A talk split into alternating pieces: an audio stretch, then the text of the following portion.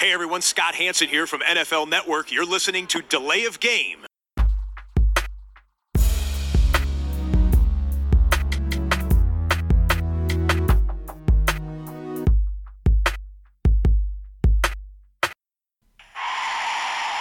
of game. Offense. Five yard penalty.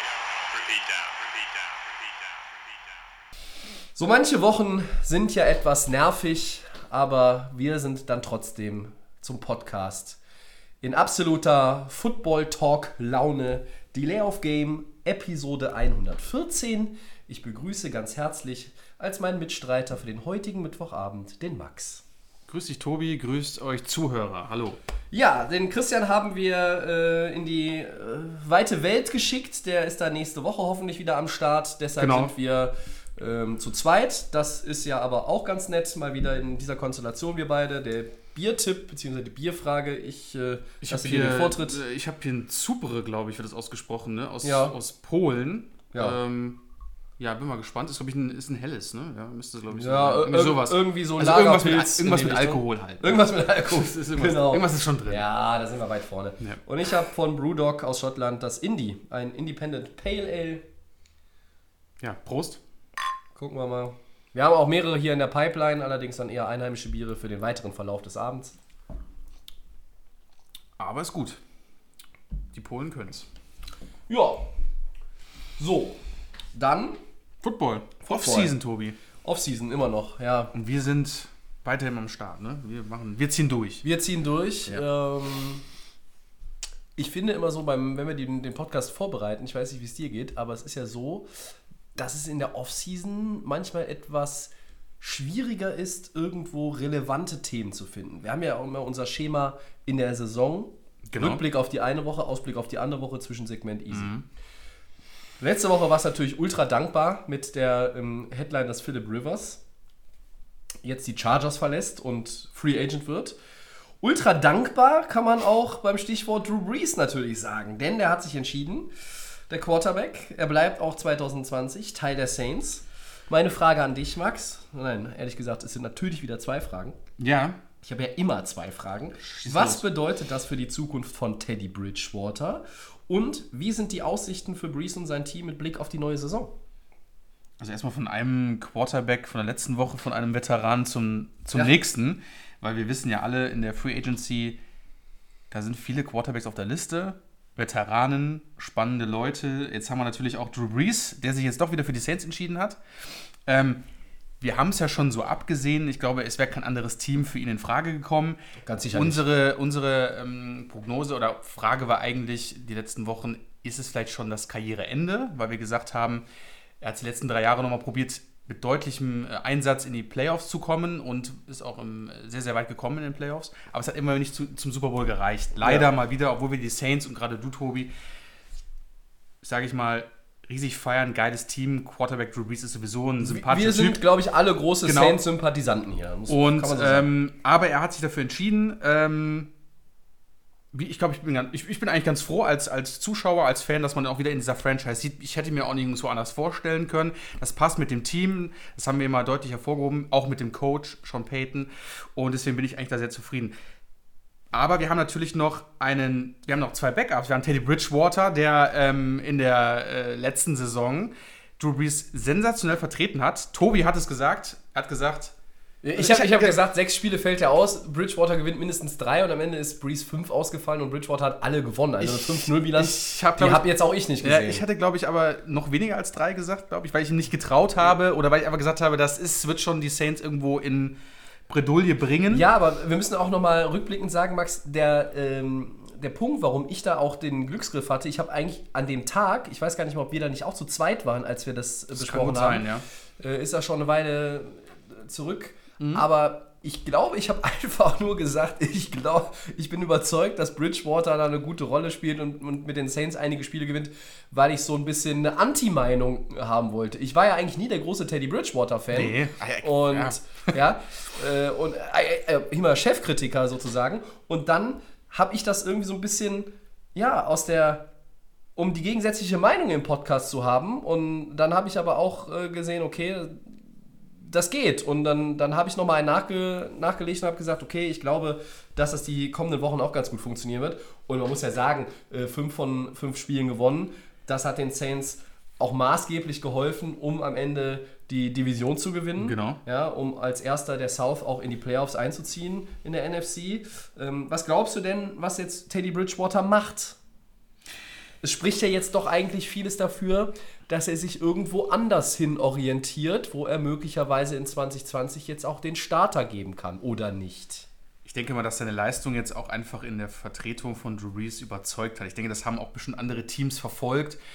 Und äh, wir müssen uns dann ganz klar machen, dass er, glaube ich, interessant ist für den Free Agency Markt. Ähm, es ist die Frage, was ähm, die Saints dafür abgeben, also nicht abgeben, sondern quasi, weil wir haben noch das andere Thema, ich wollte es nochmal anders sagen, Taysom Hill haben wir auch noch. Ja, aber es sind ja beide unrestricted Free Agents. Richtig, das heißt, genau. Die Saints kriegen ja nichts. Kriegen nichts dafür. Ja. Das heißt aber, ähm, ich finde Teddy Bridgewater, vielleicht hast du noch gleich ein Beispiel, wo er vielleicht reinpassen könnte, aber er ist auf jeden Fall interessant für den Markt. Trotzdem brauchst du als Saints immer noch ein Backup. Und das ist halt die Frage, ob sie, sich, ob sie sagen, einer von den beiden, Taysom Hill oder Teddy Bridgewater, bleibt trotzdem unser Backup. Kann natürlich sein. Aber ich denke mal, durch die Leistung, die Teddy Bridgewater äh, gezeigt hat in der Saison, ist er doch relativ, kann ich mir schon vorstellen, dass irgendwo gefragt am Markt ist. Hast du vielleicht irgendwie, ich wüsste jetzt aber gerade im Moment, müsste man nochmal auf unser, unser Board gucken, wo würde er reinpassen. Ja gut, das, das ganze Quarterback-Domino ist ja immer noch nicht so richtig in Gang gekommen. Ne? Ja, also da gibt es ja Brady, Newton sind jetzt noch die, wo man sagt, okay, ähm, da gilt es abzuwarten, was mit den beiden passiert.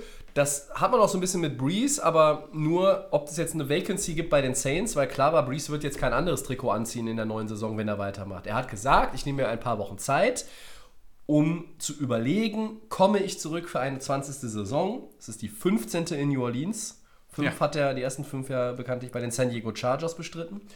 Und er macht es. Und das heißt im Grunde nur, der Spot des Starters bei den Saints ist dicht. Genau. Das heißt jetzt nicht irgendwie, also da war ja nie die, die, die These, dass jetzt irgendwo Breeze bei einem anderen Team spielt. Klar. So, was passiert mit Bridgewater, was passiert mit Hill? Es ist so ein bisschen abhängig, glaube ich, von den großen Namen der Quarterback Free Agency, wobei wir ja immer noch nicht wissen, wenn wir die Free Agency im März erreichen. Wer ist denn dann noch ein Free Agent? Wer wird denn wirklich Free Agent und testet den Markt? Wird Brady der Free Agent? Wird Newton ein Free Agent? Kann er nicht, der hat noch ein Jahr Vertrag, kommen wir aber später nochmal zu. Ja, genau. Ähm, also das heißt, dieses ganze Quarterback-Puzzle, das ist ja noch nicht, also da sucht man gerade noch wie beim Puzzeln die Randteile. Und erst dann kann man das Innenleben ausfüllen. Und dann werden wir, glaube ich, auch mehr wissen, in welche Richtung es für Bridgewater geht. Aber deine Meinung ist da auch eher, der hat sich schon wieder ein bisschen am Markt so ein bisschen mehr nach oben katapultiert. Sein ne, Value mal, ist ne? auf jeden Fall nach oben gegangen. Ja. Ja? Ähm, wir hatten ja auch die Tage mal im Podcast die, diese Frage nach Taysom Hill gehabt. Wird er irgendwo als, als Quarterback 1 vielleicht eine Chance bekommen? Da sind wir uns relativ sicher eher nicht. Ähm, und wenn Bridgewater geht, würde das ja auch meiner Meinung nach bedeuten, Hill kann sich dann überlegen, okay, ich rutsche im Depth-Chart ja einer oben. Ich bin die zwei. Ich bin, der erste, ich bin der erste Backup Ja, für, für Drew Brees. Und Ja. man weiß, der äh, ist jetzt 41, der kann sich auch mal irgendwo verletzen. Dann bekommt er vielleicht die Chance. Andererseits stellt sich die Frage, für mich zumindest, gehen die Saints dieses Risiko ein mit Hill als dem zweiten Mann oder holen sie noch einen anderen Veteran vielleicht? Ja, weil da muss man so ein bisschen überlegen, ob man selber auch sagt, ist Taysom Hill dann wirklich der ja, echte Quarterback, wenn, wenn Breeze mal nicht da ist? Für mich wäre er es. Meinst du? Ja, weil ich feiere ihn ja so und ich bin auch, wir reden auch von den ganzen Aktionen, wo er immer auch super eingesetzt wird. Ja. Aber ich habe nur gelesen, dass er gerne auf jeden Fall irgendwo eine Position haben möchte. Das steht, glaube ich, schon, ich denke mal, das ist für jeden Du warst, im du Raum. warst letzte Woche nicht da. Glaubst du das? Ich glaube, wir haben die Also- Odds letzte Woche äh, damit äh, bestückt. Also, Genau, glaubst du, dass, dass, dass du, äh, dass Brees, sag ich schon, dass Taysom Hill die Chance bekommt? Wie viel Prozent würdest du der These geben? da kann ich nicht groß, ähm, da kann ich keine großen Prozente geben, auch wenn ihr es ja letzte Woche ja schon besprochen habtet, aber das ist halt einfach, ja, die, das einzige Manko, was ich sehe, ist einfach, dass man ihn halt nur bei irgendwelchen Situationen in einem, in einem Spiel gesehen hat. Du hast vollkommen recht. Klar geht er im Depth-Chart, wenn Bridgewater ist, komplett ähm, auf die Nummer 2. Ich verstehe dein Argument, ist er wirklich derjenige für die Saints oben, wenn Drew Brees wieder ausfällt, wie letztes Jahr. Aber vielleicht ist es auch genau das, was man vielleicht mal testen müsste. Und das ähm, Ja. so einer, der wirklich ja auch, wenn er wirklich eingesetzt wird äh, bei den Saints, und das ist jetzt nicht wenig in der Saison, es wird immer wieder mit Situationen gearbeitet, wo er eine Rolle spielt. Ich würde ihm eine Chance geben, aber von den Odds her würde ich ihn auch nicht hoch katapultieren, Okay. ne, weil ich Ja. sage, das ist, glaube ich, da sehen wir einfach noch zu wenig von und ich glaube, da ist auch für andere Teams ist er in dem Moment auch nicht äh, der interessantere Mann. Das ist meiner Meinung. Man kann auch ein anderes Szenario kreieren. Man kann sagen, Breeze flüstert Bridgewater ins Ohr, bleib hier, ich mache nur ein Jahr. Würde sich Bridgewater nochmal ein Jahr auf die Bank setzen hinter Breeze. Ja, ganz unabhängig jetzt von der Zukunft von Taysom Hill mal ein bisschen rumgesponnen. Äh, Das ist für mich auch nicht komplett vom Tisch, diese, dieses Szenario. Das heißt, wenn Bridgewater weiß, ich muss noch ein Jahr warten, allerdings jedes Jahr in der NFL Wird dass schwieriger, ne, ne? schwieriger danach. Und also, da, wie siehst du das? Glaubst du, das ist irgendwo eine Option oder hältst du das für ganz unwahrscheinlich? Ja, die, die, die Zusage ist von Breeze jetzt eigentlich safe. Die ist safe für ein Jahr. Wir haben ja auch gerade die nächste Frage hier. Wie wird die Aussicht sein für Breeze und sein Team in die neue Saison? Mein Manko ist immer noch, ähm, ist der Zug nicht schon abgefahren? Weil Für wen? für Drew Brees und die Saints, Oh, okay. für, In Richtung Super Bowl. ja, Warum? Das Niveau der NFC ist relativ hoch. Ja. Lass uns wieder in diese kommende Saison wieder so ein, zwei Teams haben, die auch in der NFC wieder überraschend dabei sind. Ne? Also es kann ja, wir kennen ja immer eine NFL, ist, wir haben immer das wieder ist klar, ja. Ähm, es ist einfach ein Riesenkampf und ähm, die Saints hat auch ein viel, ja gut, eine Division, von denen sie sind, okay, die Falcons, die Buccaneers und die Panthers.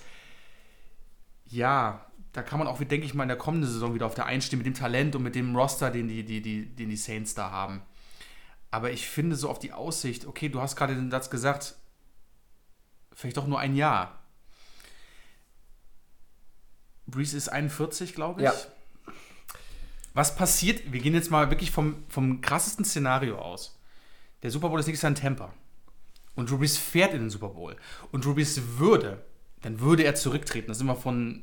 Das, also, ja, es ist, bei ihm ist echt schwer einzuschätzen, ob er wirklich so einer ist, der sagt, okay, jetzt habe ich den Super Bowl mir nochmal geschnappt. Nach dem vierten Versuch, weiß ich ja immer so, ich hatte dritte, alle guten Dinge sind drei, habe ich immer gesagt.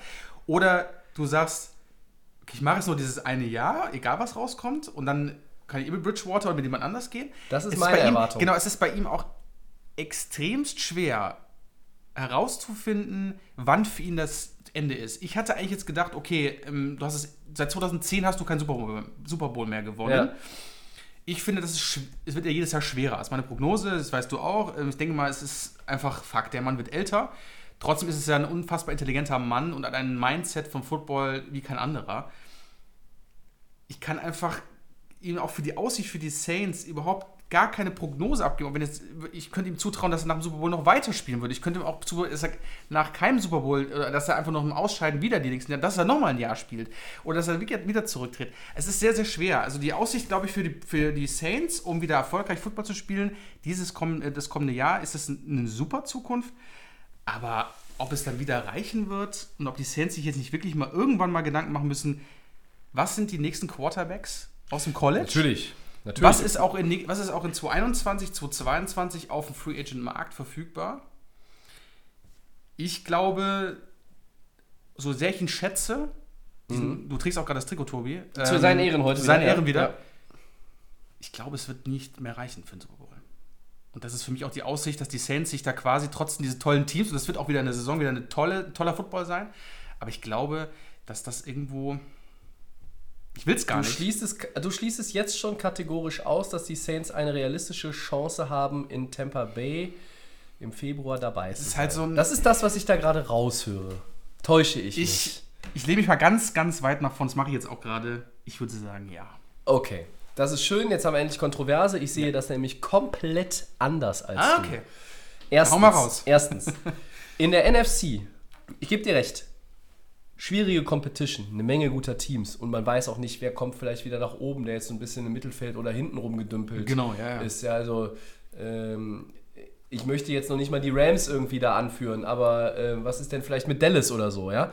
Äh, Ja. Also, hier und, hier und heute, ohne Free Agency, ohne Draft, ohne Preseason, ohne all diese Unwägbarkeiten und Veränderungen, die diese Offseason mit sich bringt, traditionell mit sich bringt, sehe ich die New Orleans Saints als das zweitstärkste Team für die Saison 2020 in der NFC hinter den San Francisco 49ers.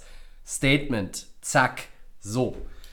Also, wenn ich sie auf zwei sehe, halte ich sie auch durchaus natürlich für einen Competitor, für einen, für einen Mitfavoriten oder für einen der Top-Favoriten auf den Sieg in einem NFC-Title-Game und damit das Ticket zu lösen, um nach Florida zu fahren. So, das ist eine. Das nächste ist, ich glaube, dass Drew Brees nach der Saison 2020 in den Sonnenuntergang reitet. Egal, was kommt. Verpassen die Saints die Playoffs, ist Schicht.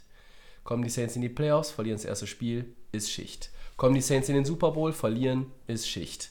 Kommen die Saints in den Super Bowl und gewinnen, das ist sowieso Schicht. Da gebe ich dir recht, dann macht es wie Peyton Manning, der Sheriff, zweiter Ring und dann aufs Pferd der Sonne entgegen, Arrivederci, New Orleans und Bourbon Street.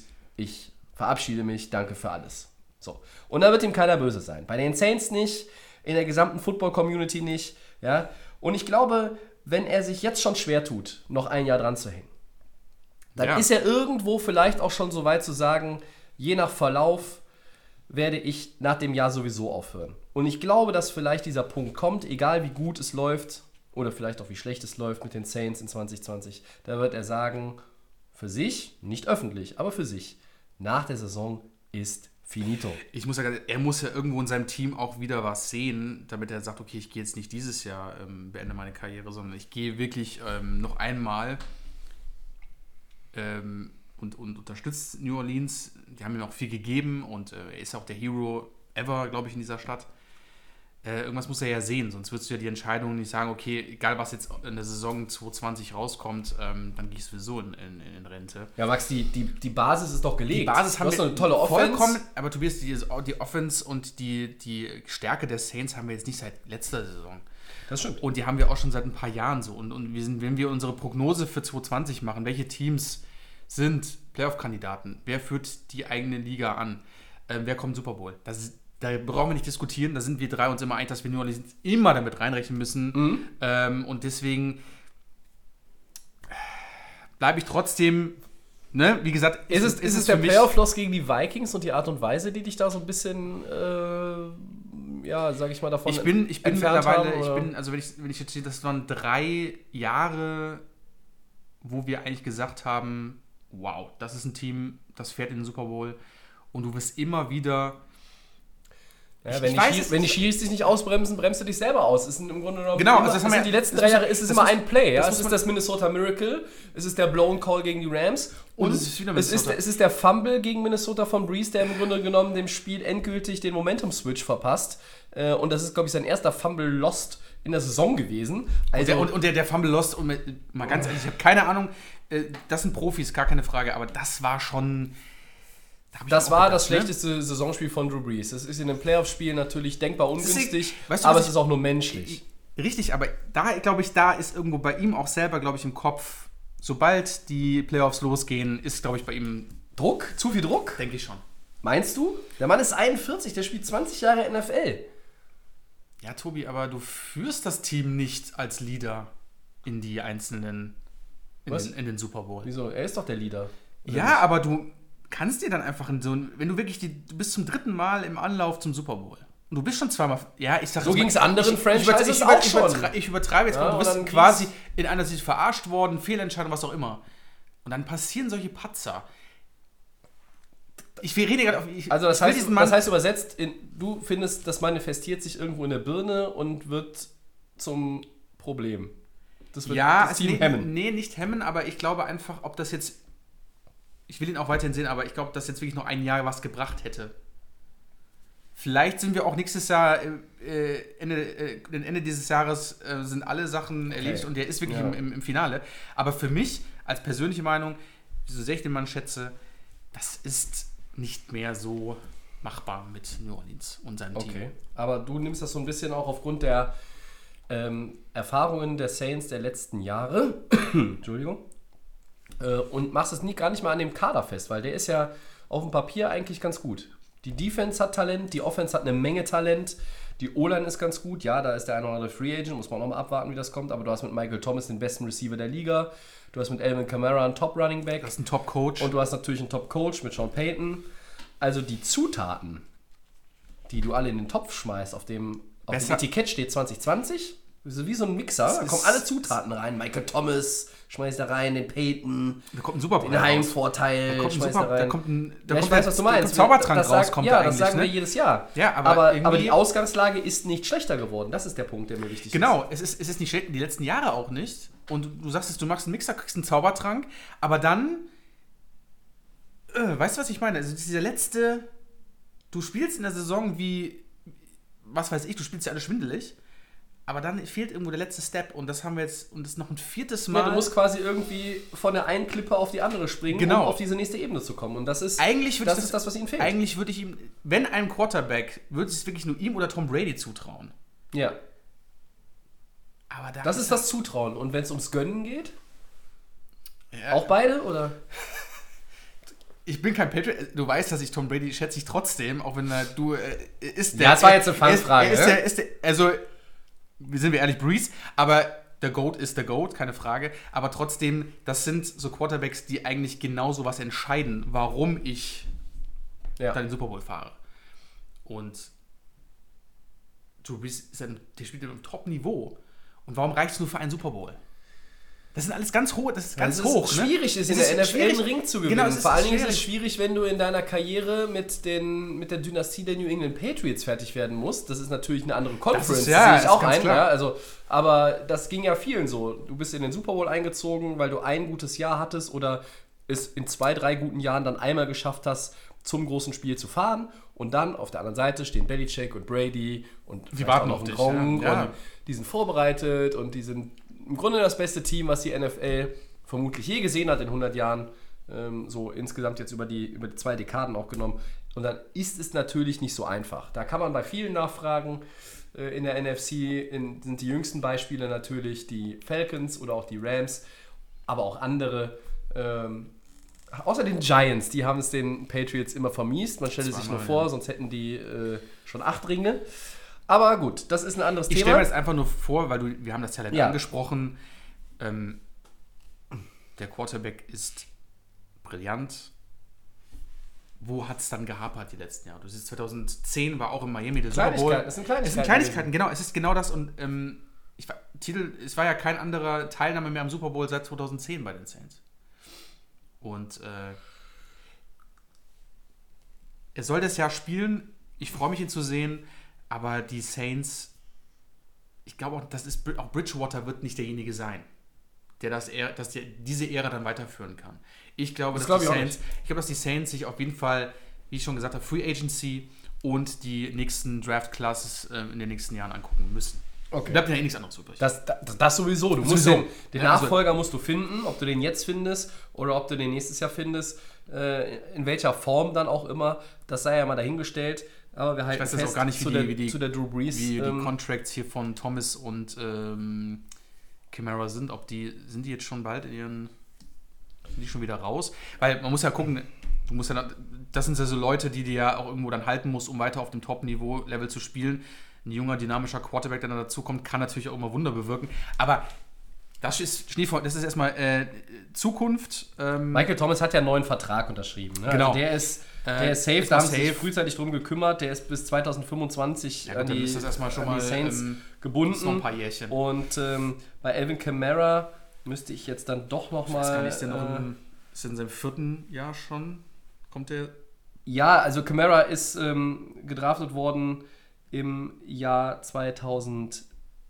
2016. Habe ich das richtig im Kopf? Kann sein, ja. Oder war es 17? Ja gut, auf jeden Fall er ist noch im Rookie-Contract drin. Ne? Also müsste ja, glaube ich, das letzte Jahr oder so. Ja gut, Ja. Bei, Camara muss man natürlich schauen, ob man, äh, ob man ihn dann bezahlt. Ähm, wollen sie sicherlich, aber auch in welcher Form. Bei den Running Backs ist es ja immer so ein bisschen streitbar. Also er ist 2017 natürlich gedraftet worden, Drittrunden-Pick, wir erinnern uns. Und ähm, ja, er ist noch auf seinem Rookie-Deal. Okay. Ähm, der geht jetzt mit dem Rookie-Deal ins letzte Jahr. Und dann muss man mal schauen. Also ich meine, der hat jetzt ein Capit von 1,2 Millionen. Das ist äh, quasi nichts. Peanuts, und da wird man dann auch schauen müssen. Ähm, aber wenn man sagt, okay, nächstes Jahr ist vielleicht ein günstigerer Quarterback auf der Payroll als Drew Brees, dann kann man Camara auch besser bezahlen. Denn wir wissen, äh, oder wer es nicht weiß, der Cap-Hit von Drew Brees startet bei 15,9 Millionen Dollar. Das ist das Minimum. Da sind noch vorangegangene äh, Signing-Boni von 10,5 Millionen und weitere Restrukturierungen früherer Verträge, die in dieses Jahr geschoben wurden, denn das ist ja ein Opt-out gewesen für 2020. So, das heißt, er kann sagen, ich gehe raus und bin weg Oder äh, oder ich komme wieder. Und äh, er hat sich jetzt das Wiederkommen entschieden. Und da muss man mal schauen, wie das dann mit dem Vertrag genau aussieht. Wir werden das sicherlich beobachten und halten zur Saints-Headline rund um Drew Brees fest. Äh, Wir freuen uns beide, dass Genau. er weiterhin spielen wird. Der Max hält das Super Bowl-Fenster für die Saints so langsam für fast geschlossen. Und Ja. ähm, ich halte es weiterhin für genauso weit auf wie in der vergangenen Saison. dann machen wir doch so. machen wir weiter, oder? Dann machen wir weiter. genau. Mach du mal weiter. Ja, vier Namen werden derzeit als potenzielle Trade-Kandidaten genannt. Jets Running Back Livion Bell, Lions Cornerback Darius Slayton, äh, Darius Slay, Entschuldigung, Panthers Quarterback Cam Newton und Bengals Quarterback Andy Dalton. Tobi, wer steht on the move? Wer ist interessant? Wer kann sich vom Team lösen oder was kann, was können Teams für diese Spieler bekommen? Hau mal raus. Ja, interessant sind sicherlich alle dieser vier, die gerade so heiß gehandelt werden. Jeder auf unterschiedlichem Level und auf unterschiedliche Weise. Bei den Quarterbacks, vielleicht setze ich da mal kurz an, es ist immer so eine Sache. Wir wissen, bei den Panthers, das haben wir letzte Woche auch hier, der Christian und ich besprochen, wird Cam Newton diesen Physical schaffen, der im März jetzt anstehen soll? Das heißt, wie belastbar ist der Fuß? Ist er fully healthy? Wird er den, den Panthers dann damit auch irgendwo ja, wieder, wieder relevant sein für die Panthers, dass sie sagen, okay, wir haben jetzt noch ein Jahr Vertrag mit Cam Newton. Das ist ein Capit von 21,1 Millionen Dollar. Das ist jetzt auch kein Pappenstiel. Es ist jetzt aber auch andererseits, haben wir letztes Mal schon mal angesprochen, nicht so ein dramatischer Cap-Hit wie bei anderen Quarterbacks, Franchise-Quarterbacks in dieser Liga. Ja? Und da muss man bei den Panthers immer noch so diese Entscheidung abwarten, ob sie wirklich mit ihm weitermachen wollen. Er würde unheimlich gerne weiterhin in Carolina spielen. Er sagt, er ist der Mann, der weiß, wie man diese Franchise und dieses Team führt. Die haben Luke Kuechly verloren. Der hat jetzt äh, Retirement angekündigt, der Linebacker. Ja? Also das heißt, bei den Panthers ist möglicherweise aber auch mit dem neuen Headcoach Matt Rule so ein bisschen dieses, wir machen dann doch jetzt den Rebuild. Und das würde bedeuten, wir lassen Cam Newton gehen. Nur, du würdest ihn auch jetzt nicht, glaube ich, mir nicht jetzt entlassen wollen, sondern du würdest ihn schon gerne traden. Deshalb ist er ein Trade-Kandidat. Wer würde sich Cam Newton schnappen? Ich würde ihn vielleicht ganz gerne in Indy sehen. Ich könnte ihn mir auch vorstellen als neuen Quarterback der Tampa Bay Buccaneers, wenn das nicht Also, Jameis Winston bleibt. äh, ich könnte ihn mir auch vorstellen, wie der Christian letzte Woche gesagt hat, habe ich nochmal drüber nachgedacht, bei den Chicago Bears. Also, ich sehe Cam Newton tatsächlich on the move. Ja. Ich sehe aber auch Andy Dalton on the move, weil die Bengals werden einen Quarterback ziehen. Da bin ich mir relativ sicher. Und ich bin mir relativ sicher, dass es Joe Burrow ist, auch wenn der angeblich nicht so begeistert Ja, ist, äh, von ist- der Vorstellung in Cincinnati zu spielen. Die, das ist aber jetzt eine Geschichte, die würde uns jetzt nur wieder vom eigentlichen Thema abbringen. Also die Abnehmer für, für Cam Newton sind sicherlich, ich sage mal, Richtung Playoffs etwas spektakulärer, auch von der Position her, ähm, wo er angesiedelt wird als ein Andy Dalton. Beim Andy Dalton könnte ich mir schon vorstellen, auch der hat noch ein Jahr Vertrag, ich glaube der Capit ist 17,7, dass er irgendwo als teurer Backup fungiert. Sicherlich nicht in New Orleans, aber ähm, möglicherweise irgendwo, wo man sagt, okay, wir haben hier eine unsichere Quarterback-Situation, wir schauen mal, wir bringen den vielleicht rein, vielleicht eine Open Competition mit dem bisherigen Starter oder einem anderen, äh, vielleicht auch mit einem Rookie. Ähm, da gibt es sicherlich viele Szenarien. Ich halte beide Quarterbacks definitiv für ernstzunehmende Trade-Kandidaten. Und ich bin mir bei Newton allerdings noch sicherer aktuell hier und heute, dass der getradet wird. Wie siehst du das mit den Quarterbacks? Ja, ich bin da kein Fan von den beiden Quarterbacks, wissen wir alle. Andy bist von beiden kein mich Fan, und weiß. Cam Newton äh, überzeugt mich sowieso gar nicht. Äh, Moment, da, da entnehme ich, äh, Christian ist sich da sehr schade, daraus entnehme ich, dass du eigentlich Boah. sogar Dalton über Newton jetzt stellst. hast du, hast du mich wieder erwischt, ja. Ja. Äh, ich. Ja, du bist ja heute hier, ne? Ja, Breeze gewinnt keinen Ring mehr, Nee, heute bin ich mal scheiße, alle Newton ist noch Alle beschissener. Quarterbacks sind beschissen. Braucht keine Ja. Quarterbacks. mehr. Außer Fitz, äh, Magic. ja. Äh, ich muss mich natürlich als Dolphins-Fan ganz zurückhalten eigentlich, aber äh, wie gesagt, äh, zu den beiden äh, Quarterbacks. Cam in Miami. Dann äh, werde ich kein Miami-Fan mehr sein. Die haben eine Menge Cap Space, die können, Ja, können sich das das ein Jahr angucken, danach ist der Free Agent. Ist das nix, lässt es laufen. Was hältst du davon? Halte ich nichts davon. Was für eine Troika. Cam Newton, Fitzmagic Cam- und Tour. Die, Ja, der, ich muss jetzt aufhören damit, weil sonst fällt der Max mir gleich vom zu, Stuhl. Zu den, ja, zu den, zum Draft, da kommen wir auf jeden Fall nochmal dazu. Da wird auch richtig heiß die Phase. Ich vermute, Ähm, dass wir mit dem Draft noch ein bisschen. äh, das, das wird Da auch werden wir noch ein bisschen drüber reden. Definitiv. Ähm, Cam Newton, ich fange mal mit ihm an. ja, gerne. Also, du hast schon äh, Teams erwähnt. Ich finde Tampa Bay sehr interessant für ihn.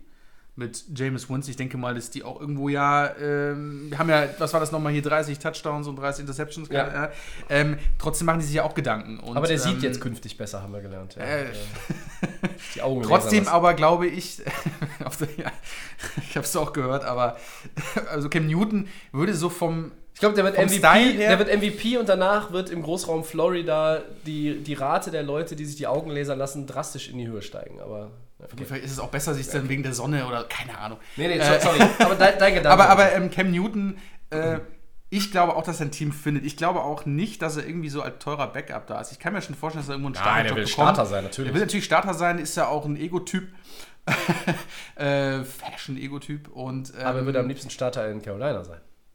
Das hat er ja äh, sehr, sehr äh, stark betont. Nur äh, seine Teamorganisation, die waren so, äh, na, wir sind auch gerne mal offen für was anderes. Max, jetzt ein Commitment, dann kriegst du das nachher möglicherweise um die Ohren. Ne? Dann ist der nicht fit oder du bist nicht so richtig überzeugt oder deine Teammediziner sagen, ja, weiß nicht so recht.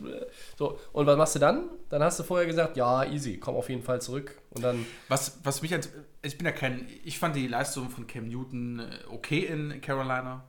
Hat mich nicht umgehauen die letzten Jahre. Deswegen wäre es für mich schon mal sehr interessant. Du merkst, ich bin heute richtig auf die Quarterbacks. ja, Äh, wäre es für mich unglaublich interessant zu wissen, kommt er wirklich zu, nach Chicago? das hat der Christian letzte Woche Trub- auch gemacht. Trubisky Ja. ist eine Gurke. Ist einfach Fakt. Ähm, ich habe auch anderes gedacht. ähm, lass doch mal den Superman bei den Bears spielen. Ja, Du hast eine Top-Defense. ja. Die wird auch, denke ich mal, nächstes Jahr wieder top dabei sein. Obwohl Ja, sie auch nachgelassen sagen hat. wir, Top 10 auf Top jeden 10. Fall. Ja. Ähm, aber ich will Cam Newton in einem anderen Team sehen. Ich finde Tampa Bay und Chicago sehr interessant.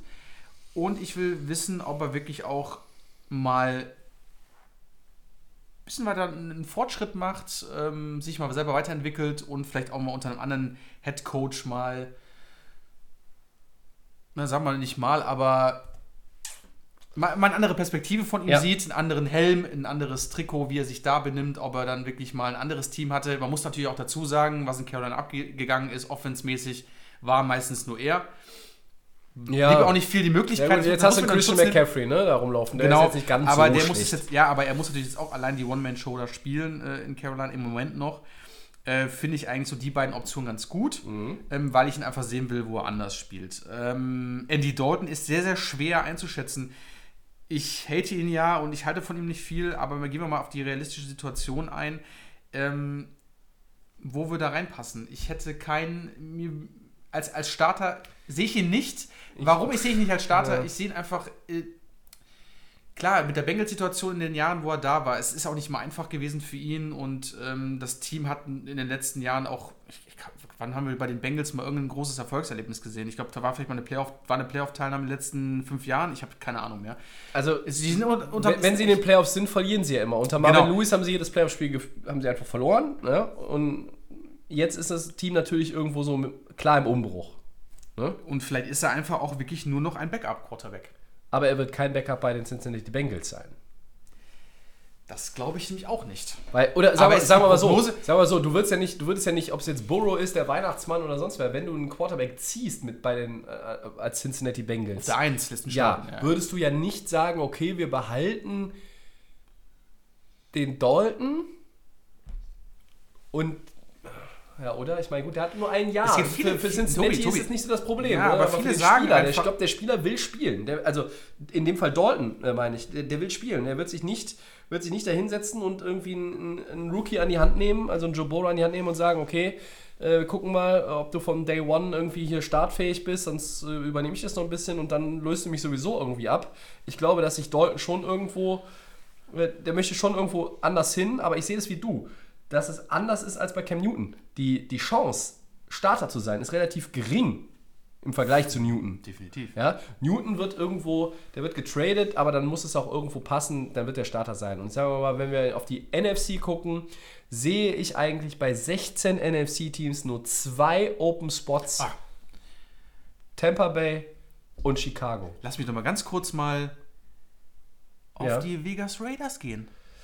Warum Ich dachte, da nicht? geht Brady hin. Brady geht nirgendwo hin. Ähm, warum nicht mal in, in Vegas?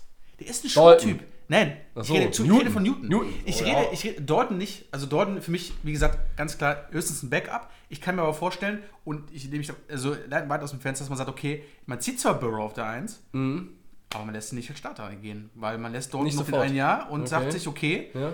Die Entscheidung kannst du ja immer noch unter der Saison treffen, zu sagen, Also okay, machst du Dalton zu Fitzmagic 2.0 oder äh, Lückenfüller? ich will nicht äh, mit ihm, äh, die beiden sollen überhaupt nicht verglichen werden. Ja, also ähm, ich Fitzmagic ist äh, viel zu äh, gut für für, Für ähm, was? Für Andy Für, Dalton. viel zu gut für Miami. ja. Äh, ähm, aber jetzt mal gerade noch zu Newton in Las Vegas.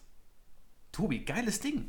Warum nicht? Ja, der Showman in der Showstadt. Showstadt. Ja, okay. Das wäre doch Toll. erstmal in der AFC wäre doch mal, da kann er doch was machen.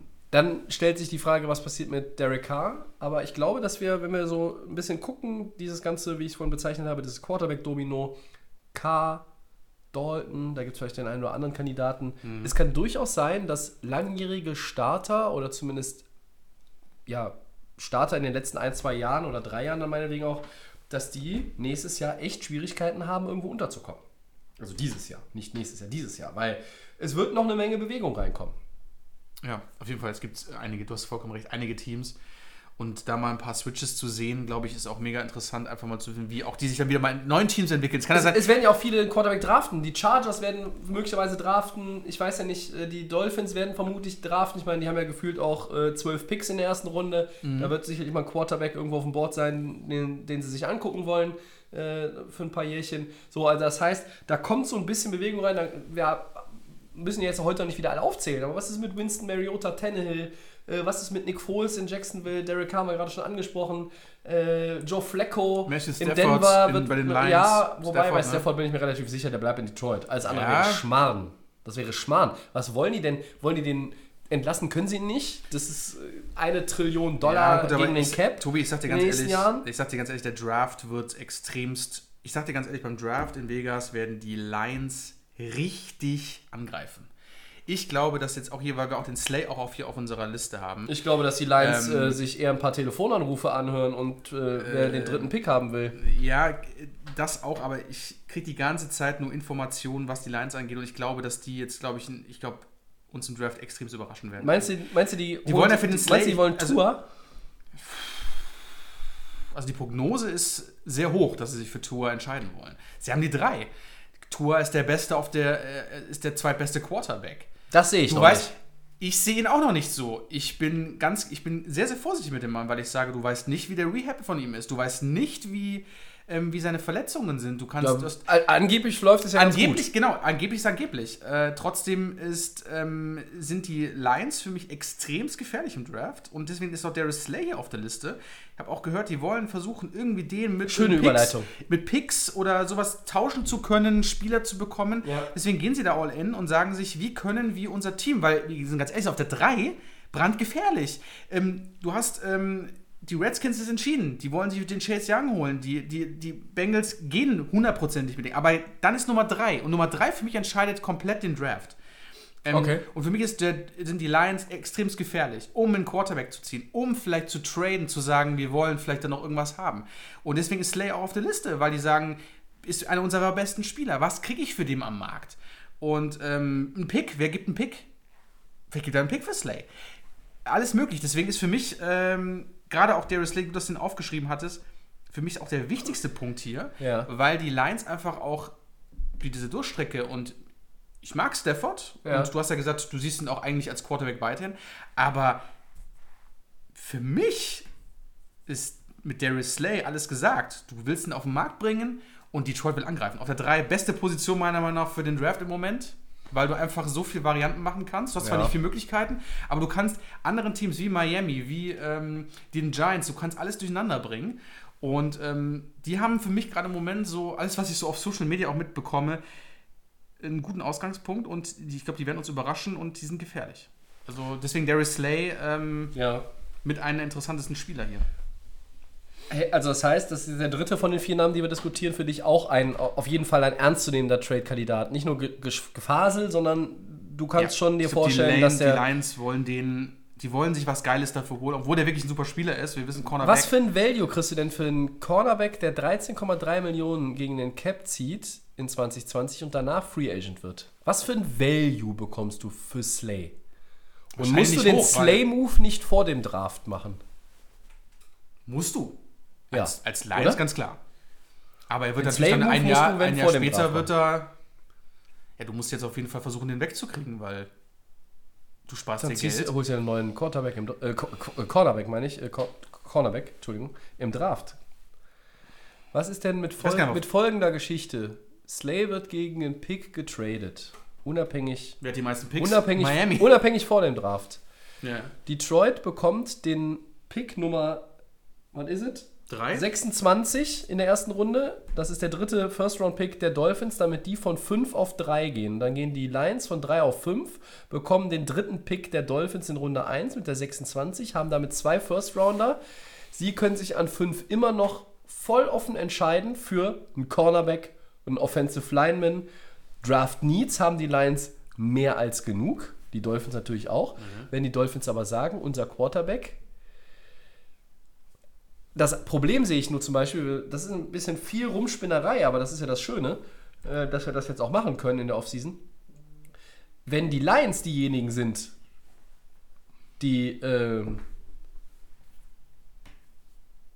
auf die mit den Dolphins tauschen, warum sollten sie, wenn sie selber möglicherweise Tour nehmen? Weißt, verstehst du, was ich meine? Ja, ich weiß, das ist klar. Und Sie die, und, die, und die Dolphins kommen nicht auf zwei, weil die Redskins geben den Nummer 2 Pick nicht ab. Weil wenn die Bengals den, den Burrow nehmen, dann nehmen die Redskins Chase Young. Du hast vorhin Borrow angesprochen, ja, und hast gesagt, der ist vielleicht nicht glücklich mit der Entscheidung für. Ja, hat man so Äh, gehört. man hört ja sehr, sehr vieles. Ja, man ich hört sehr jetzt ganz wieder weit aus dem Fenster und sage ich dir, dass es auch schon Gespräche gibt. Also angeblich, dass sich Miami um eins kümmert. Um zu sagen, man nimmt hier sich Burrow von der 1. Aber gibst du als Bengals wirklich die 1 ab? Unwahrscheinlich. Warum? Weil die Zeit von Dortmund ist over und wir wissen, dass Burrow mit seinen Spielen und er war wirklich, hat ein gutes College-Jahr, er ist eigentlich die perfekte Ding, aber ich verstehe auch irgendwo, wie kann man um diesen Mann ein Contender-Team aufbauen? Du weißt nicht mal, was mit, äh, mit AJ Green ist, was mit Mixen auch in Zukunft ist bei den Bengals. Das sind noch alte, äh, alte Lieder noch bei den Bengals, die da rumlaufen. Das ist, also ist, äh, spannender geht's kaum, sage ich dir. Aber ähm, ich kann, ich, also ich finde im Moment haben so die, so die, die, die Lions so ein bisschen, äh, machen mir echt da Angst. Gut, wir halten fest. Ja. Newton, Dalton, Slay halten wir alles für ernsthafte Trade-Kandidaten. Äh, was ist mit Le'Veon Bell? Da muss ich lachen, weil Le'Veon Bell, was hat er für einen Vertrag immer noch aktuell? Was haben wir, drei Also ich Jahre? glaube, er hat in den nächsten drei Jahren noch 26 Millionen garantiert und kriegt erstmal einen Rosterbonus von der, 5 Millionen. war der nicht jetzt hier wieder im Laufe der Mitte der Saison auch wieder, irgendwie wollten die Jets den ja auch wieder loswerden? Mhm. Weil man hat sich ja wieder, ich fand es ja geil, dass die Jets äh, vor der Saison extreme Moves gemacht haben, haben sich den geschnappt. Wir haben es ja live im Fernsehen zusammen beim Podcast gesehen. ja, richtig. Aber es war absolute, äh, es war, wie gesagt, Sascha gerne ein Bast.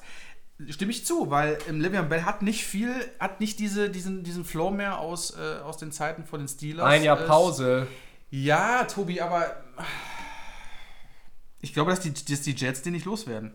Ich wüsste kein Team, die Bock auf den Typen haben. Ja, bei Running Backs ist immer das Problem, wenn du ein gewisse, gewisses Alter erreichst, wir haben das auch schon ein paar Mal gesagt, dann wird es unheimlich schwierig. Und dann verliert dein Team, andere Teams, die Liga, da geht so ein bisschen das Vertrauen in deine Stärke flöten. So, ja. Livion Bell ist jetzt, glaube ich, 28 geworden dieser Tage und ich glaube, dass er noch ein, zwei richtig gute Saisons mindestens im Tank hat. Und ich bin mir nicht sicher, wie du schon sagst, da stimme ich dir zu, was ist denn bei den, äh, bei den Jets überhaupt als möglicher Trade-Partner dann für, für Le'Veon Bell? Was, was forderst du, was kannst du fordern nach einer Saison, die nun wirklich mittelmäßig war, aus, also mit Blick auf diesen Spieler? Als Tausch jetzt, Ja, aber was kriegst du für ihn? Was ist der Value, den er hat aktuell? Ja, das, ist, das ist schwierig. Ähm, Gleiches gilt, es ist ja nicht der einzige Running Back, der möglicherweise, wo über, wo über einen Trade spekuliert wird. Aber wenn du einen massiven Vertrag hast, wie Le'Veon Bell den nun mal hat, dann ist es unheimlich schwer, als abgebendes oder potenziell abgebendes Team da irgendwo die richtige, den richtigen Value in Return zu bekommen. Und ich kann mir vorstellen, wir werden bei einmal durch die Liga und, äh, und, äh, und zurück heute auch über die AFC East sprechen ähm, nachher, das heißt auch über die Jets. Deshalb kommen wir da nochmal zu ich weiß nicht so recht. Die Jets scheinen, wenn man sich die zweite Saisonhälfte anguckt, ja auf einem ganz ordentlichen Weg zu sein. Das heißt, man könnte auch sagen, wenn Bell nicht selber aktiv sagt, ich möchte hier weg, warum sollte man jetzt hier irgendwie einen, Move erzwingen? Also bei Bell sehe ich die, die Relevanz und, und den Need für den Trade ehrlich gesagt nicht. Davon abgesehen auch, dass, dass einfach die Optionen relativ gering sind für die Jets. Eben weil der Kontrakt so massiv ist. Ja? Das, ist das ist eine Menge Kohle und du musst dann genau überlegen, traue ich diesem Spieler zu, wieder auf das alte Niveau, auf das alte Pittsburgh-Steeler-Niveau zu kommen. Ja? Dazu brauchst du eine gute O-Line, dazu brauchst du auch das entsprechende Coaching, dazu brauchst du auch ein, äh, ein, ein, Playbook, das irgendwie so ein bisschen auf dich zugeschnitten ist. Das heißt, es muss auch ein bisschen mehr Run-First sein und wissen wir, Levier und Bell ist auch ein guter Passempfänger ähm, aus dem, im Backfield. Da kann man eine Menge mitmachen. Ähm, ich bin sehr gespannt, wo er spielt und wie er spielt, aber ich denke eigentlich im Gegensatz zu den anderen dreien, hier halte ich es für enorm unwahrscheinlich, dass er getradet wird. Ja, ähm, habe ich nichts hinzuzufügen, weil was die Jets brauchen noch an einigen Stellen irgendwo ja. einen, einen wichtigen Mann. Ich finde einfach auch, dass es nach den Moves, die sie auch in der Offseason letztes Jahr gezeigt haben, kannst du mit der Leistung der Jets, was sollen die Jets eigentlich sagen, die sind seit Jahren schon nicht mit der Leistung zufrieden, aber ich fand, ich habe es ja wenigstens gefeiert, dass mal irgendwo was passiert ist, dass das Geld in die Hand genommen worden ist ja. und ähm, dass dann mal was passiert ist und ähm, ähm Sam Darnold ist, glaube ich, wirklich der richtige Mann für diese Franchise aber Le'Veon Bell dann doch vielleicht, vielleicht gibt man ihn auch zu schnell auf, ich weiß es nicht, mich hat es ja schon gewundert, du holst ihn erst und dann äh, bietest ihn dann auch wieder im Laufe der Saison wieder an. Und jetzt willst du ihn loswerden, weil du ihm zu viel Geld bezahlt hast. Ja, hast du recht mit dem Jahr Pause, aber ich sage mal so, ist er wirklich, die, man muss halt schauen, wie man, aber vielleicht wird der nächste Saison deutlich besser, vielleicht liegt es auch daran, dass man da, ist schwer zu sagen, also du kannst, du hast vollkommen recht, du musst gucken, dass du wirklich ist ein Monstervertrag. Die Teams, warum sollen die das Geld übernehmen? Und was kriegst du? Du brauchst Receiver, du brauchst wieder, brauchst wieder einen Running Back, der wieder. Das ist ja. Also ich glaube, dann bist du besser und sagst, ich baue das vielleicht drumherum nochmal besser, versuche irgendwo anders meine Stärken zu und, und gehe nochmal mit Jahren mit ihm. Also ich glaube, das ist der sinnvollste Weg, um jetzt. Also das, das heißt, du, du, bist, du bist mit mir konform, wenn wir, ja, wenn, wir, wenn wir sagen, die, die Wahrscheinlichkeit, dass sie ihn tatsächlich irgendwo abgeben, ist. Äh, also ist, ist, ich finde, da müsste, also dann würde ich wirklich auch sagen, da sind die Teams aber wirklich, die da Interesse zeigen, wirklich dumm, weil ich sage, du hast ein Problemkind als erstes, er kostet dich eine Menge Geld und du weißt nicht, was du von ihm bekommst, also würde ich sagen, Finger weglassen, dann müssen die Jets mit selber klarkommen.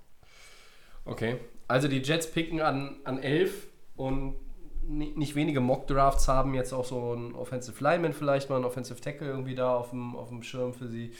Du musst ja vielleicht auch einfach die O-Line verbessern Viele sind von bei Sam Darnold immer noch zwiegespalten, aber grundsätzlich scheint ja die Entwicklung bei den Jets, am Ende war es eine 7-9-Saison, wir kommen nachher nochmal auf sie, wie schon gesagt, es geht irgendwo ja doch in die richtige Richtung. Und wenn du davon überzeugt bist und auch der Spieler überzeugt ist, sehe ich keine Notwendigkeit. Unabhängig von der Schwierigkeit, die ein Trade-Wunsch mit sich bringen würde. Also wir beide halten jetzt mal fest, Dalton, Newton, Slay sehen wir absolut als ja. Trade wahrscheinlich. Le'Veon Bell, Trade unwahrscheinlich. Ja, da sind wir, glaube ich, auch. Okay. Ich glaube, der Christian würde es wahrscheinlich jetzt. Ja, obwohl der Christian ist ja gerne mal für Kontroverse. Ja, Aber wenn wir mal. Ich würde, also ich stimme da vollkommen zu. Das ist. die, die, die grundsätzliche Situation kann sich ja auch immer verändern. Ja? Also Ja. bei den Teams ähm, und dann auch das Mindset des Spielers kann sich verändern. Das, Livian Bell kann plötzlich sagen, okay, ich möchte jetzt doch hier weg. Ja? So, bis jetzt hat man das so nicht gehört. Also ich zumindest nicht.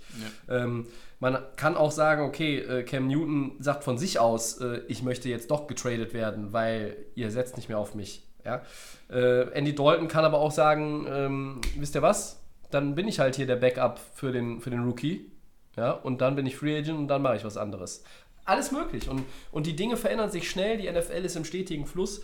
Und so viele Ereignisse und, und Stichtage und dann auch entsprechend damit verbundene Ereignisse wie die Free Agency. Wir haben auch Franchise Tag kommt ja noch und Free Agency und der Draft. Und da werden so viele Steine ins Rollen gebracht, dass man das ja immer nur vom jetzigen Standpunkt beurteilen kann. Und den haben wir, glaube ich, jetzt ganz klar gemacht. Ja. Also außer Bell halten wir diese drei aus diesem Quartett für durchaus Trade-Kandidaten. Und gehen einen weiter. Tobi, sollen wir Ja. weitermachen? Ja, wir haben eine Frage bzw. einen Themenvorschlag via Twitter bekommen vom Dre und da freuen wir uns sehr. Ähm, er schrieb, ihr dürft euch drei Spielerwechsel wünschen, egal ob Free Agent oder nicht. Wen würdet ihr gerne wo sehen? So, Max, dazu haben wir uns Gedanken gemacht und äh, können jetzt mal so ein bisschen hier, weiß ich nicht, Madden Franchise-Modus spielen. Fantasy-mäßig, oder? Fantasy-mäßig, wen schiebst du wohin? Ohne jetzt, was es in die Return geben würde mit Draftpicks oder anderen Spielern als Kompensation. Einfach nur, wenn du drei Spielerwechsel dir überlegen dürftest, welche wären das?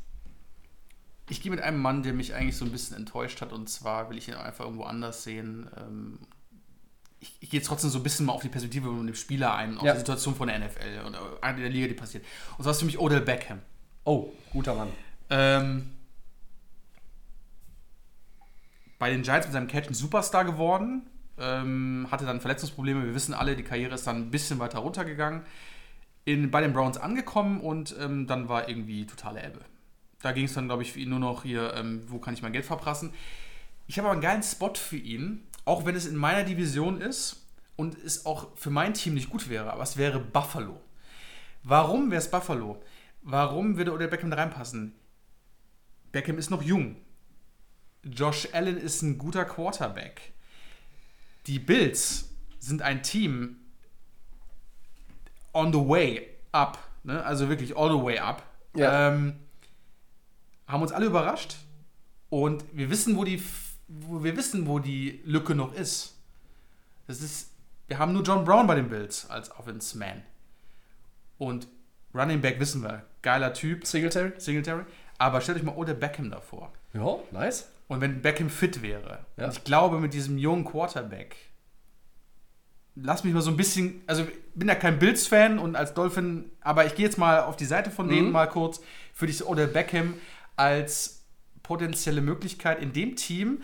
Ich glaube, das würde schon so einiges verändern und würde das Thema noch mal ein bisschen höher machen. Deswegen sage ich mal als erster Spieler, sage ich mal Odell Beckham zu den Bills. Mach du mal weiter mit dem zweiten. Okay. Oder deinen ersten, den du hast. Ja, finde find ich gut. Finde ich gut. Ähm, würde, würde vielleicht so ein bisschen auch die Motivation für Odell Beckham nochmal erhöhen und man hätte einen, ja, einen Top-Receiver bei Buffalo. Das ist ja das, was dem Team auch noch so ein bisschen fehlt. Ja. Ähm, ich mache auch mal weiter mit, äh, auch mal mit einem Receiver. Ja. Äh, und zwar schiebe ich Mike Evans von den Tampa Bay Buccaneers zu Oh, den. New York Football Giants. Oh. Receiver ist seit dem Abgang von Odell Beckham, das passt nämlich dazu, ein großes Problem bei den Mhm. G-Men und Daniel Jones in seinem zweiten Jahr. Ja, da muss man so ein bisschen auch die O-Line verbessern. Da könnte ich mir schon vorstellen, dass so Pick Nummer, was ist es, vier? Was haben die Giants? Ich die vier, glaub ja. Vor den Dolphins, ne? Dass man da irgendwie sagen kannte, okay, ähm, wir nehmen die, die O-Line-Verbesserung im Draft und wir, ne? Ist alles jetzt hypothetisch, aber das würde natürlich irgendwo ein bisschen äh, mehr Talent auf der Receiver-Seite für die Giants bedeuten. Daniel Jones könnte so einen Mann wie Mike Evans ganz gut gebrauchen und ähm, der ist groß, der hat Speed, der hat sichere Hände. Da könnte ich mir vorstellen, meine, der kann mit jedem Quarterback gut, aber mit Daniel Jones wäre das ein ganz gutes, interessantes Matchup, so, so, so, so ein, was heißt Matchup, so, so ein Fit, der, der könnte begeistern. Deshalb nehme ich mal Mike Evans zu den Giants. Ich mache aber gleich mit dem Receiver weiter. Immer noch, ist immer noch, ich, immer Receiver. ich mache danach keinen Receiver. Nee, mehr. ich mache wirklich noch mit dem Receiver. Warum? Weil der Mann war nicht aktiv letzte Saison. AJ Green, Cincinnati Bengals. oh, Und zwar, weil du gerade ihn angesprochen hast, hier, wie wär's, wenn er noch auf der Seite von den Buccaneers steht? Und zwar als zweiter Receiver. Neben Mike Evans? Neben Mike Evans bei Jameis Winston. okay. Oder Cam Newton. Ja. Oder Cam Newton, genau.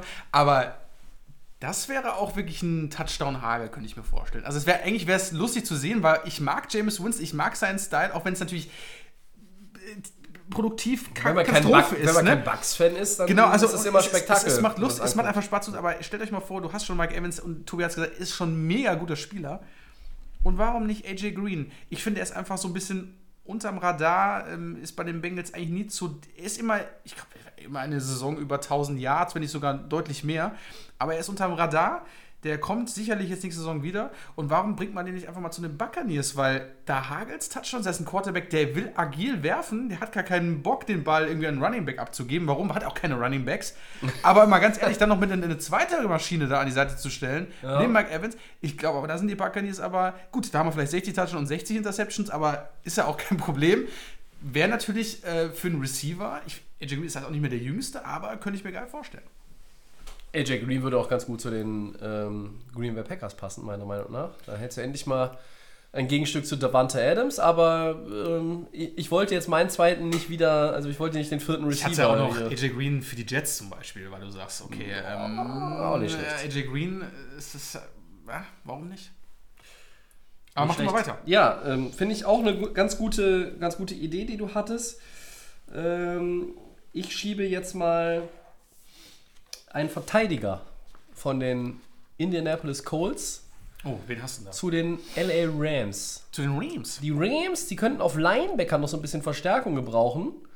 Und Darius Leonard von den Colts finde ich bei den Rams einfach fantastisch. Oh man. Völlig utopisch, aber das Leonard würde ist da, einfach stark. würde da gut reinpassen. Der Mann kann tackeln, der kann den Quarterback lesen, der kann einfach alles. Das ist einer der, ja, immer noch most underrated Player der National Football League, meiner Meinung nach. Und da könnte ich mir schon vorstellen, ähm, also der, es gibt bestimmt 16, 18, 20 Teams, die den gebrauchen könnten. Ähm, Leonard ist einfach ein Spieler, der von seiner Football-Intelligenz jedem Team weiterhelfen kann. Und ja, mein Team hat schon auch sicherlich in der Defense noch Verbesserungspotenzial, gerade auf der Linebacker-Position. Und deshalb sage ich jetzt hier einfach mal Darius Leonard zu den Rams. Ich wollte ja auch mal einen Defense-Player mit in die Ja, ich bleib schmeißen. trotzdem bei der Offense, weil ich jetzt einfach mal. Was, finden wir, was hältst du denn davon? Ja, Darius Leonard brauchst du mir nicht diskutieren. Das ist für mich einer der absoluten Top. Der hat eine Rookie-Season, zweite Saison war auch mega. Also dein Ding finde ich mega gut. Darius Slay, für, äh, Entschuldigung, ähm, ist für mich definitiv hier äh, ein absoluter Zukunft. Darius Leonard. Dennis Leonard ist ein absoluter Zukunftsspieler. Ähm, ich hätte in Miami selber gern. Mhm. Also, man, also wer, wer hätte nicht gern? Also da sieht man wirklich, dass der ist einfach ein bombenstarker Spieler und brandgefährlich. Also finde ich für die Rams, wo der, weil du ja meintest, Tobi, das ist nur so ein Middle-of-the-Pack-Team nächstes Jahr. Ja. Mittelmaß. Ähm, das sehen wir dann. graues, Äh, graues, das sehen wir dann nochmal. Und wäre Darius äh, Leonard natürlich nicht schlecht. Ja.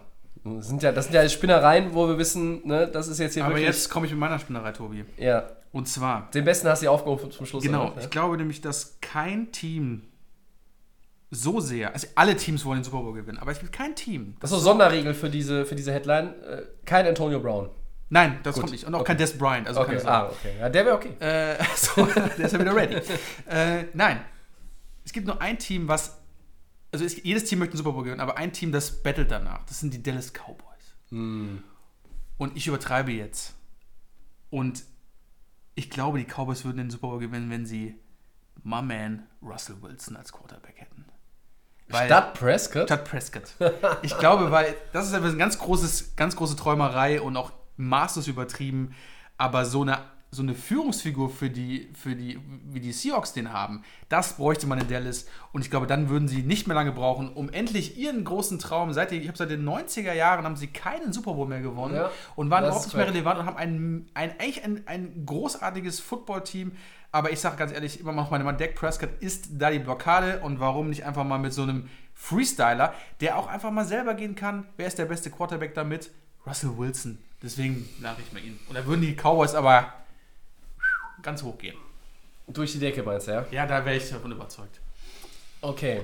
Ähm, dann bringe ich jetzt noch einen Spieler, das ist natürlich eine, eine völlig.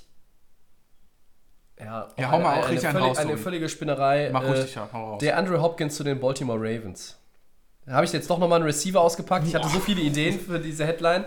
Danke nochmal an den Dre für, die, für, die, ähm, für den Vorschlag. Der Andrew Hopkins bei den Ravens, dann hätte Lamar Jackson, ne, not bad for a running back, ne, ist ja schon mittlerweile ein Trademark-Spruch, hätte der einen, einen der Receiver mit den besten Händen in der NFL und da würde dieses Passspiel in Baltimore nochmal auch eine ganz andere Dimension bekommen. Klar, wäre es irgendwo immer noch Run First und die Frage bliebe, ob ein Spieler wie DeAndre Hopkins natürlich dann auch sagt, okay, ich kriege jetzt nur noch so und so viele Targets pro Spiel, da bin ich mit happy. Eher unwahrscheinlich. Aber wenn wir hier schon mal so eine völlig kontroverse, wir spinnen eine Runde durch die Gegend Nummer spielen, dann fände ich DeAndre Hopkins bei den Baltimore Ravens doch ganz nett. Bleibt mir gerade die Sprache weg, weil das wäre wirklich schon richtig brutal. Bei Receivern ist mir eine Menge eingefallen. Also, auch ja, DK ja. Metcalf zu den Packers zum Ja, es Beispiel ist, oder so. Äh, ja. Die Kombination natürlich alle ähm, möglich, aber boah, stell euch das mal vor, hier wirklich dann in Baltimore. Ja. Ja, das ist äh, Fantasy-Gedanken, das ist auf jeden Fall. Ja, nicht schlecht. Das, Ja. Ich finde es ganz gut, das kann man in der Offseason gerne mal äh, so einstreuen. Äh, Wir Ja. werden wahrscheinlich von diesen sechs Vorschlägen, die wir beide jetzt zusammengetragen haben, nie einen realisiert sehen, aber das muss ja auch nicht. Aber vielen Dank an Dre für, die, Auf jeden Fall. für den Vorschlag. Ähm, ist auf jeden Fall mal interessant. Kann ein bisschen träumen, ne? sagen wir mal so. Wir können jetzt auch mal einen Aufruf starten. Ne? Also sagt doch einfach mal, welchen Spieler, egal was der Cap Space hergibt, Vertragssituation oder sonst was, welchen Spieler von einem anderen Team würdet ihr gerne bei eurem Lieblingsteam sehen? Schreibt uns at NFL, Facebook und Twitter. Wir würden es nächste Woche garantiert hier mit aufnehmen und machen nach einer Stunde und ein paar gequetschten die Headlines zu und gehen weiter äh, in das Zwischensegment, das neue Lieblingszwischensegment von Max, Wordplay. Ja, jetzt bin ich vorbereitet, jetzt geht's ab. Ja, Max ist ja auch immer derjenige, der hier Wordplay machen muss, wenn wir beide alleine sind. Der Christian ist dann immer nicht da. Aber das passte heute ganz gut. Und ähm, ja, es funktioniert folgendermaßen. Die meisten werden es kennen. Ne? Wir beenden den folgenden Satz dann immer mit einer, unserer Meinung nach, ja, starken oder ausdrucksstarken, einem ausdrucksstarken Adjektiv. Ja. Und ich lege mal los. Da kommen wir wieder so ein bisschen zu dieser wunderbaren Steelers-Browns-Geschichte zurück. Das heißt wunderbar, also zumindest gibt es hier ein bisschen Gesprächsstoff her. So, jetzt kommt der Satz. Dass Steelers Headcoach Mike Tomlin seinen Quarterback Mason Rudolph in Bezug auf die Beleidigungsvorwürfe von Browns Defensive End Miles Garrett verteidigt, ist Für mich plausibel. Warum? Ähm, es geht ja um rassistische Wörter, die gesagt worden sind. Ähm, keiner kann es im Moment bestätigen, ob das wirklich so gewesen ist. Rudolph bestreitet es und Garrett hat es in einem Interview gehört. nochmal Ähm, bekräftigt. es gibt auch irgendwelche, ähm, ich habe nur die Prognose gehört, dass es, äh, nicht Prognose, aber die Aussage gehört, dass, ähm, dass ja die Refs mit irgendwelchen Mikrofonen ja ausgestattet sind, aber die nehmen das nicht auf, weil man irgendwie versucht, Beweise zu finden. Aber ich habe das ähm, Interview gesehen, Mike Tomlin bei First Take mit Stephen A. Smith. ja. Ähm, und ich muss ganz ehrlich sagen, ganz normal. Also ich muss ganz ehrlich sagen, da ja auch ähm, Mike Tomlin selbst ein afroamerikanischer Herkunft ist, ein Schwarzer ist, ähm, hat er ganz normal, glaube ich, die richtige Entscheidung getroffen, hat sich nicht negativ gegen Miles Garrett geäußert und hat aber auch, wie gesagt, seinen jungen Mann in, äh, in Schutz genommen, Ja. ihn verteidigt, was ich denke mal als Headcoach die richtige Entscheidung war. Dafür kennen wir aber auch Mike Tomlin. Das ist keiner, der irgendwie Unruhe stiftet, sondern sehr professionell ist. Deswegen ist es für mich ganz plausibel. Was da jetzt gewesen ist, ähm, kann man jetzt im Moment nicht genau sagen. Ich bin mal gespannt, wer der Quarterback der Steelers wird in der neuen Saison, ob das wirklich Mason Rudolph ist. Ähm, Eigentlich kann es ja nicht sein, es ist ja Also, Big Ben. Ne? es ist So. eigentlich für mich Big Ben, So, also ja. wenn da nichts passiert, ist es Big Ben. Sorry. Ähm, der war ein Jahr raus, in, hat, hätte ich jetzt fast vergessen. Also nein, aber Mason Rudolph wird ja Teil der Steelers-Organisation bleiben und das... Ähm, es ist ja so, wenn diese beiden Teams sich treffen, die treffen sich als Divisionsrivalen ja zweimal, dann muss man genau hingucken. Für mich ist erstmal erstaunlich gewesen, dass Mike Tomlin sich überhaupt äußert. Er ist in der Offseason normalerweise einer, der sich komplett aus allen Themen raushält. Seit Jahren. Das macht er nicht. Er, er lässt dann lässt das andere Leute ausfechten, beziehungsweise er, er, Ja, wenn, wenn es nicht wirklich nicht die Situation nicht auf Biegen und Brechen erfordert, dann macht er während der Offseason auch einfach, also gerade sag ich mal, bis weit nach dem Draft erst einmal drei, vier Monate, dass er wirklich sich so zurückzieht und, und sich eigentlich zu keiner kontroversen und auch weniger kontroversen Geschichte da ähm, ja, positioniert. Aber das hat er jetzt gemacht und dass er ihn verteidigt ist, und jetzt kommt mein Wort, Ja. imagefördernd. Warum? Definitiv. ist es imagefördernd, weil bei den Steelers Tomlin selber und die ganze Organisation und natürlich auch alle Vertreter rund um Mason Rudolph, Agenten, Familie und, und so weiter ein bisschen die Befürchtung haben, dass sein Image kaputt gemacht wird. Wenn diese Vorwürfe von Miles Garrett haltlos sind, dann ist das Image schädigend und deshalb ist die das zur Seite springen von Mike Tomlin, der, wie gesagt, sich selten in der Offseason irgendwie zu Wort meldet, ist es absolut imagefördernd und deshalb auch, auch folgerichtig. Und das ist dann mein Wort äh, in dieser ganzen Geschichte, die mittlerweile so eine, ja, jetzt nach dem Reinstatement von Garrett zu einer Mini-Schlammschlacht äh, sich zu entwickeln scheint, was mir persönlich gar nicht gefällt, wenn ich ehrlich bin. Weil Was mich irritiert, Max, um da nochmal ganz kurz drauf einzugehen, an dieser ganzen Geschichte ist, Garrett setzt sich zu einem Interview hin, Bei ESPN, Fernsehinterview ja. bei ESPN, Genau. und sagt nochmal, der hat mich beleidigt. Daraufhin rastet, also nicht rast, rastet nicht aus Mason Rudolph, aber vehement bei Twitter das bestritten. Dann kommt Mike Tomlin ins Spiel. Und ja, da weiß ich jetzt letztlich, letzten Endes gar nicht mehr, wem soll ich da glauben. Also das, ne, das ist ja irgendwo, das ist jetzt hier Aussage gegen Aussage und ich glaube, dass diese ganze Sache gar nicht abschließend geklärt werden kann. Ähm, und eigentlich hatte ich gehofft, wenn Garrett dann jetzt wieder mitmischen darf und zu den Browns zurückkehrt, dass er sich jetzt auch nicht mehr groß darauf äh, fokussiert, auf diese ganze Geschichte rückblickend, sondern einfach den, den Fokus jetzt nach vorne richtet und sagt, neue Saison. Ähm, ich habe jetzt auch ein paar Spiele. äh, Ne? Der Mann hat über ein, eine Million Dollar verloren an Salary durch seine Suspendierung. So. Und ich habe ja letzte Woche gesagt, sechs Spiele waren es rückblickend nur. Ja. Und es ist zu wenig für mich. Das ist viel ja, zu wenig. Das ist zu wenig, das siehst du auch so. Aber es ist, wie es ist. Jetzt muss der Mann beweisen, dass er seine zweite Chance verdient hat. Warum mache ich jetzt, schwinge ich jetzt weiter in diese Beleidigungskeule? Ja. Und bei Mason Rudolph auf der anderen Seite muss ich auch sagen, warum gehe ich weiter darauf ein? Natürlich, beide wollen irgendwo ihren Ruf verteidigen. Ich kann das auch verstehen. Aber ganz ehrlich, Leute, irgendwo muss jetzt vielleicht auch da mal, tut mir leid, aber muss ein Schlussstrich gezogen werden, weil sonst begleitet das wieder die beiden Franchises, die auch noch Divisionsrivalen sind, bis zur neuen Saison. Und dann kann keiner mir garantieren, dass das erste Aufeinandertreffen zwischen Pittsburgh und Cleveland sauber über die Bühne geht.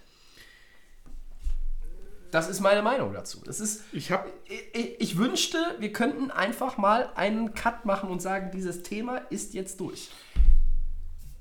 ich hab mich schwer gewundert, als ich das Interview gesehen hatte von Miles Garrett, dass er überhaupt sich da ähm, vor ESPN wieder geäußert hatte. Ich, Erstmal- genau, ich, erstmal- ich würde erstmal- einfach dazu einfach sagen, dazu Genau, sage ich okay. nichts, das ist erledigt. Genau, das Thema ist durch, weil erstmal fand ich ihn auch einfach von seiner Einstellung her viel zu locker.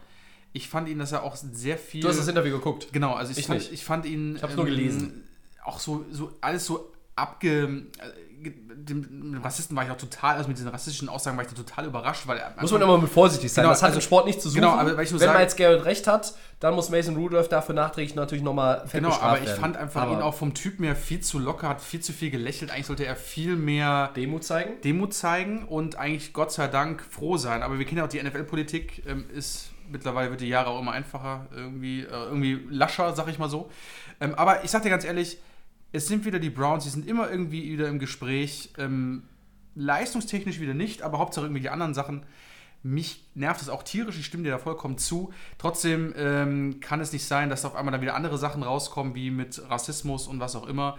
Ähm, Ich finde einfach, es ist natürlich wieder, es, es, es geht wieder mit, es geht natürlich auch, es geht wieder mit in die, in, ins Trainingslager. Es wird auch wieder weiterhin gezogen werden. Die Medien machen es ja auch immer stark, muss es auch, nicht- darf es auch nicht so anders, äh, muss es auch so sehen. Klar. Deswegen sage ich, äh, für mich mal als Garrett viel zu locker mit der Situation umgegangen. Ähm, trotzdem auch unseriös, was äh, Rudolph macht. Tomlin top. Ich fand es ganz cool. Ähm, Stephen A. Smith ist Steelers-Fan. Er hat es extra mit ihm geführt, obwohl er ja so wenig Interviews macht. Und mir hat es gefallen. Er hat es kurz und knapp alle Fragen beantwortet.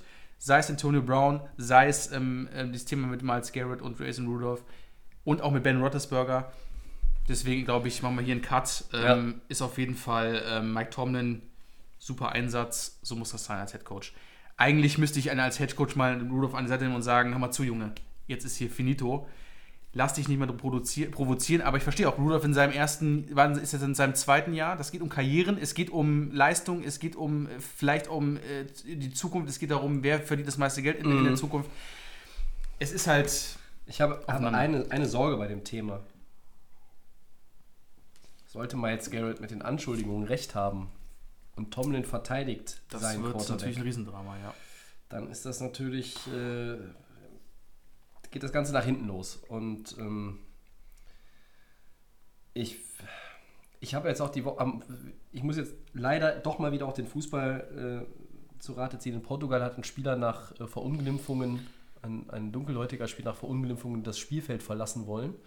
Und seine Mitspieler, seine Mitspieler haben versucht, ihn davon abzuhalten. Er hat gesagt, ich gehe vom Feld, ich werde hier verunglimpft, beleidigt, das war's. ja das ist immer Wenn wir diese ganze, wenn wir diese rassistische Beleidigungsscheiße nicht endlich aus den Sportstadien kriegen,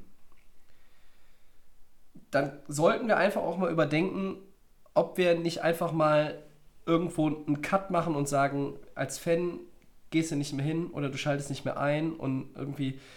Es, es ist ganz furchtbar und Ja, ist ein Thema, das ist, es ist so diffizil zu behandeln und wir wollen hier auch irgendwie jetzt keine, keine politische Diskussion lostreten, zumal wir auch in einem Zwischensegment sind, das eigentlich schnell gehen soll. Äh, ich hoffe nur, dass diese, dass diese Geschichte jetzt irgendwie sauber äh, gelöst wird. Äh, Hoffentlich, also am besten keiner irgendwie sein Gesicht verliert. Nur habe ich da inzwischen meine Zweifel, weil ähm, offenbar der eine sagt, der hat es hat was gesagt und der andere sagt, ich habe nichts gesagt. Und das heißt, einer von beiden sagt nicht die Wahrheit. Ähm, irgendwann in der Offseason wünsche ich mir den Tag, an dem diese Geschichte ad acta gelegt werden kann. Ja, machen wir Nächste weiter. Nummer? Max. Ja. Dass die Redskins Cornerback Josh Norman entlassen haben, ist Tobi. Schlau! Jawohl. Weil der Mann ist über den Zenit drüber. Also, äh, der Zenit war ja nur so ein kleines Hügelchen, meiner Meinung nach. Ich war noch nie ein Josh Norman-Fan. Overrated, overpaid, overhyped. Äh, es ist schlau. Ähm, die Redskins müssen gucken, dass sie irgendwo sich ein bisschen neu aufstellen mit Riverboat Ron äh, als neuem Head Coach. Die Frage ist, ist Dwayne Haskins sein Franchise-Quarterback oder nicht? Das werden wir jetzt in der 2020er-Saison genauer äh, beobachten. Josh Norman brauchst du nicht. Ich bin gespannt, wo er landet, wer ihn noch bezahlt. Ähm, F- Entscheidung ist schlau. Äh, die Entscheidung ist grandios.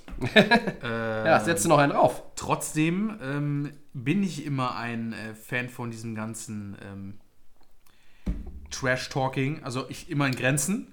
Josh Norman aber hat mehr gesprochen, als er Leistung gezeigt hat im Football, meiner Meinung nach. Und äh, deswegen, ich bin immer für, ähm, wenn man auch dann, wie gesagt, auch der King ist auf seiner Position, dann kann man auch ganz großes Maul aufmachen. Er aber denn? Ist er das denn? War ja letzte, es ging eigentlich nur darum, dass eigentlich quasi das Duell am, in der Saison haben sich die Leute darauf gefreut, dass dann Odell Beckham gegen äh, Norman spielt. Das war, glaube ich, das Highlight für ihn auch das ganze, für die ganze Saison, dass er ihn dann wieder fertig machen kann. Und das ist nicht, das kann äh, nicht das, äh, das Privileg eines Footballspielers sein. Norman seine Leistungen waren schlecht. Ja. Deswegen bye. Richtig. So, dass die Seahawks Tight End Greg Olson verpflichten, ist Mit Vorsicht zu genießen, liebe Leute.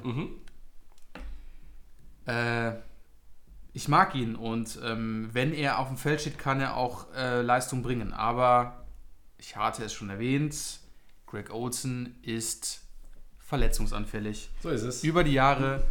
Die ähm, Seahawks haben Will Disley, glaube ich, ist der Tight End von Ja, denen, der torn, sich torn ACL. genau Kreuzband kaputt. Leider. Äh, Wir haben aber eine gute Saison gesehen, deswegen ist er quasi, die, quasi eingesprungen. Aber da Greg Olsen auch so anfällig ist, äh, tun sich die Seahawks da mit keinen Gedanken, obwohl ich es eigentlich ganz geil finde, so ihn als Spieler da in dem Team zu sehen.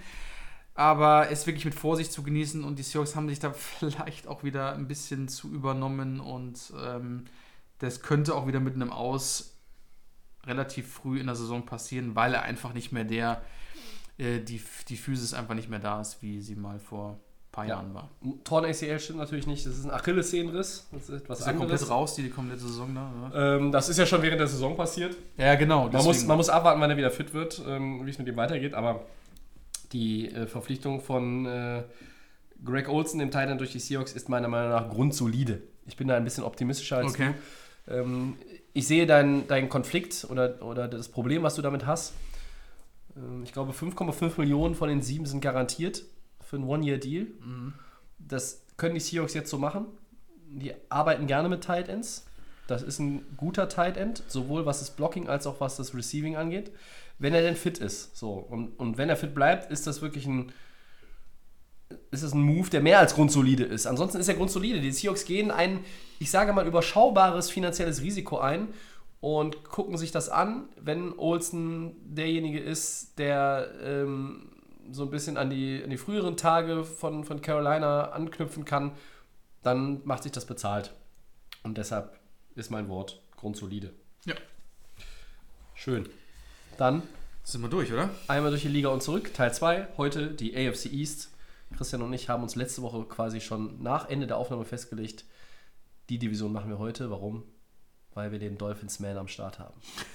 So, wir blicken zurück auf die Ist Saison der vier Teams der jeweiligen Division. AFC East, wie schon erwähnt, was war gut, was war schlecht. Erster Ausblick auf 2020. Wie immer in der Reihenfolge aufsteigend nach den errungenen Siegen in 2019. Und deshalb beginnen wir natürlich mit den 5-11 Dolphins. Max, let's go. Ja, die Miami Dolphins. Ähm, 5-11. Das Team wurde, glaube ich, vor der Saison noch schlechter eingeschätzt. Ähm, ich glaube, eins mit. Viele, also es Also- gab einige hatten sie auf 0,16, viele Ja, hatten sie bei ge- 1,15, Also, 2,14. ich als Fan hatte ihn nach dem 07-Start definitiv auch auf maximal einen Sieg, wenn wir nicht sogar noch schlechter abschneiden. Wir dürfen nicht vergessen, dass das Team ist schon lange her, von 72 das einzige Team, das eine Perfect Season hingelegt hatte. Ich hatte gedacht, sie werden das erste Mal auch dann wirklich eine 016-Saison starten. Äh, Miami hatte ja alles entlassen gehabt, ähm, was nur irgendwo Geld gekostet hat. Sie haben sich Oder getradet. getradet, ähm, haben sich auf einen kompletten Rebuild jetzt eingestellt für 2020. Brian, äh, Brian Flores, ähm, Head Coach jahrelang, äh, nicht Head Coach, aber zumindest Offensive Co was Coordinator. DC. DC, genau, Entschuldigung. Ähm, bei den Patriots, ich glaube, vier Super Bowls und was auch immer oder noch mehr. Alle? Ja, oder alle. unter ihm? Weil, Ich glaub, nee, seit- alle unter ihm? Ich, also die ich habe vier- seit, war 2000 viermal unter ihm? ich weiß hab gar seit nicht. 2004, glaube ich, bei den Patriots oder so, wenn ich mich erinnere. Ähm, Ja, aber auf jeden Fall lange da. lange da. Aber er war nicht immer DC. Ähm, ja, glaube ich, mehrere Sachen dort. Ja. Ähm, Ja, auf jeden Fall immer im Coaching-Bereich. Offense wie Defense, also guter Mann. Ähm, war für mich auch ein sensationeller, ähm, also er wollte eh Head Coach werden, die Dolphins hatten einen gebraucht, Adam Gaze ist gegangen, der ist zu den Jets gegangen und ähm, die Dolphins haben dann mit ihm gestartet. Ich glaube, er hatte auch nicht auf dem Schirm gehabt, dass es gleich eine 0-7-Start wird. Ich glaube, da war er auch selbst sehr stark über ähm, überrascht. Ähm, klar, für ihn auch relativ schwer. Er ist ja erstmal Head Coach. Er muss mit einem komplett, ähm, sagen wir mal, untalentierten, ich sag's ganz ehrlich, untalentierten Team spielen. Er hatte Probleme mit den Quarterbacks. Er wusste nicht genau, wen er jetzt startet. Er hat mit Rosen gestartet, ist dann auf Fitzpatrick wieder umgestiegen, hat wieder Rosen gestartet und wieder auf Fitzpatrick umgestiegen. Ähm, trotzdem hat dieses Team ähm, meiner Meinung nach sich nach dem 07-Start, da war dann der erste Sieg, ähm, deutlich verbessert. Diese jungen Spieler sind ein, zu einem Team zusammengewachsen und haben, man hat deutliche Ergebnisse, also keine übertriebenen Ergebnisse gesehen, aber man hat Potenzial nach oben gesehen und Brian, Brian Flores hat irgendwo auch jetzt erkannt, wie er das Team coachen muss, wie er seinen Quarterback am besten einsetzen kann. Fitzpatrick war dann bis zum Ende der, ähm, der entscheidende Mann, der auch ähm, Spielentscheidungen getroffen hat. Was mir besonders gefallen hat bei dem Team, hat nach diesem 07-Start hat auf einmal so eine Wende stattgefunden. Die Spieler hatten irgendwie auch Spaß, Football zu spielen, haben mit der Situation einfach sich abgefunden, dass wir einfach kein Contender sind.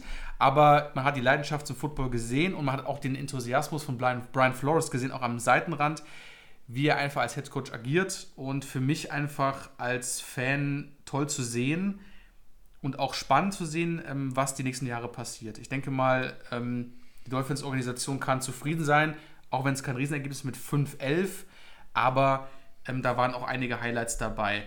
Natürlich für die Dolphins die beste Voraussetzung, auch für die kommende Saison.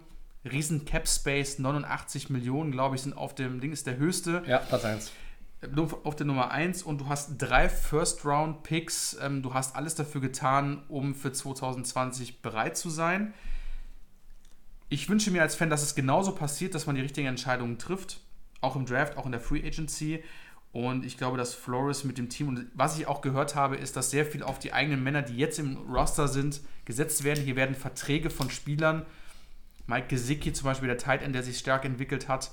Devante Parker hat die Saison seines Lebens gespielt.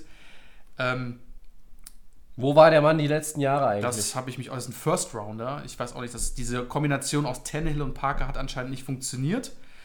Ähm, und es sind einige Elemente. Es ist Xavier Howard, der aber jetzt leider auch Probleme hat. Der hat dann auch wieder irgendwas hier im, im privaten Bereich. Was. Aber hier wurden Verträge von einzelnen Spielern, die jung sind, die Hunger haben, werden jetzt versucht auch irgendwie zu verlängern. Und hier wird halt geschaut, wo kann man die Lücken schließen. Was mich am meisten enttäuscht hat bei den Dolphins, war eigentlich das Running Game. Das war Katastrophe. Und ähm, ich freue mich aber auf die kommende Saison. Hier wurde einiges getan. Man sieht, dass das Team Hunger hat auf mehr. Und ähm, ich denke eigentlich, die Saison hätte schlimmer kommen können. Aber natürlich trotzdem die Nummer 4 in der AFC ist, ist natürlich nicht berauschend. Aber die Zukunft, die Zukunft sieht gut aus. Mal schauen, was die Dolphins machen. Es kommt natürlich immer darauf an, Max, was du aus den Voraussetzungen, die du dir selber geschaffen hast und die sich dir bieten, dann machst. Wenn du 0-7 startest, dann bestätigst du erst einmal als Miami Dolphins das, was viele Experten von dir erwartet haben. Genau, Dass vollkommen es eine ja, ja. Gurkensaison wird. Und dass sie am Ende 5-11 rausgehen, das ist diesem Hunger zu verdanken, den du gerade beschrieben hast, und der großartigen Arbeit von Brian Flores. Wenn das Front Office sagt, wir tanken, aber wir formulieren das natürlich nicht so offensiv, wir tanken, ja, dann kommt die Mannschaft, der Coaching-Staff und sagt, ja, wir spielen, um das Spiel zu gewinnen. Jede Woche. Und dann fangen die Dolphins an und die spielen in den ersten vier Wochen, ehrlich gesagt, wie eine Flag-Football-Schülermannschaft. Gegen Ja, die. Ravens, gegen die Patriots, bei den Cowboys und zu Hause gegen die Chargers. Vier Niederlagen gegen vier Teams, die vor der Saison alle in die Playoffs getippt wurden. Wir wissen, nur die Ravens und die Patriots sind in die Playoffs gekommen, aber sei mal dahingestellt.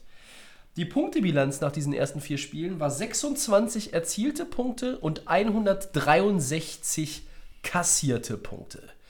Verheerend, Desaster, Untergang. Drei Schlagworte, die mir dazu einfallen oder die ich im Kopf hatte, als wir den September hinter uns gebracht haben. Dann hatten sie eine Bye Week. Dann haben sie angefangen, Competition zu bringen. Den Redskins, klar, anderes Kaliber. Den Bills, den Steelers und die Dolphins, Max, haben nach dieser Chargers-Niederlage kein Spiel mehr mit mehr als 17 Punkten Unterschied verloren. Ja, 17 Punkte sind auch drei Scores, wissen wir, wir können rechnen bei, die, bei Delay of Game. Aber da ist tatsächlich in dieser Bye Week, da, da hat es schon Klick gemacht. Das hat sich erst nicht wieder gespiegelt, dann hast du gegen die Jets gewonnen. Ja, und am Ende hast du fünf, vier deiner fünf Siege gegen Teams geholt, die mehr Siege hatten am Ende der Saison. Gegen die Jets hast du gewonnen, die hatten sieben Siege. Gegen die Colts hast du gewonnen, die hatten sieben Siege. Du hast gegen die Eagles gewonnen, die hatten eine positive Bilanz, die hatten neun Siege. Du hast gegen die Bengals gewonnen, die konnten nix. Und du hast gegen die Patriots gewonnen, die hatten zwölf Siege. Das heißt, du hattest auch irgendwo, ich sag mal, von den Grundvoraussetzungen, die die Dolphins mitgebracht haben, Quality Wins. Und das hat auch dem Team gut getan. Und das hat auch, glaube ich, dem Front Office, dem Management gezeigt, Brian Flores war die richtige Wahl. Jetzt haben wir drei First-Round-Picks, weil wir natürlich viel verscherbelt haben. Aber ich sag mal, der Deal Minka Fitzpatrick zu den Steelers hat sich für Pittsburgh bezahlt gemacht.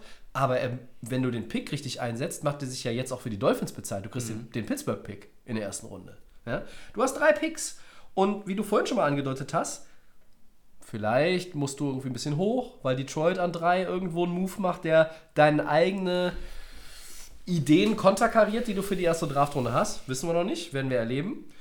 Aber die Dolphins haben tatsächlich mit diesen fünf Siegen viel mehr gemacht. 0-7 Start, danach 5-4. Das ist top. Das ist absolut, das schwimmst du mit. Ja? Das schwimmst du mit in deiner Division, das schwimmst du mit in der AFC. Es ist eine ordentliche Entwicklung. Und der Vorteil, den du natürlich auch irgendwo hast, ist Ryan Fitzpatrick, genannt Fitzmagic. Quarterback, hoher Unterhaltungsfaktor, scheut das Risiko nicht. Der gewinnt dir mal ein Spiel, haben wir gesehen. Der, der traut sich aber auch Fehler zu machen. Der hat da keine Hemmungen und das ist halt auch unheimlich wichtig. Ja? Und diese ganze Nummer mit, mit Rosen, Griff ins Klo, hat sich, glaube ich, nicht bezahlt gemacht, kann man sagen. Aber ich war dann am Ende tatsächlich schon irgendwo ein bisschen beeindruckt, was die Dolphins aus der Saison gemacht haben. Eins möchte ich noch dazu sagen, bis zur 07-Saison habe ich auch zugestimmt, okay, die Dolphins tanken das ganze Thema. Und dann habe ich mir ein Interview von Brian, Flores angeschaut nach dem Spiel, ich weiß, glaube ich, gegen die New York Jets, als dann der erste Sieg auch gekommen ist. Woche 9, ja. Woche 9. Ähm, als er gesagt hat, er findet es, für mich als Trainer gibt es keine Tanken und wir tanken auch nicht für Tour, weil das Thema war schon vor der Offseason so. Und das habe ich auch nicht unterstützt, weil ich sage, ähm, Da wusste ja auch noch keiner, dass Joe Burrow so Hochform Genau, aufläuft und bei LSU. ähm, ja. wenn du wirklich tankst, ähm, dann versuchst du nicht irgendwie noch zum Ende der Saison noch Spiele zu machen. Dann versuchst dann siehst du auch keine ähm, äh, Freude am Football. Dann siehst du auch keinen Fitzmagic, der irgendwo ähm, sich da auch irgendwie jetzt äh, zurechtgefunden hat in dem Team und jetzt auch genau weiß, wie er mit diesen jungen Leuten umgehen äh, kann und muss.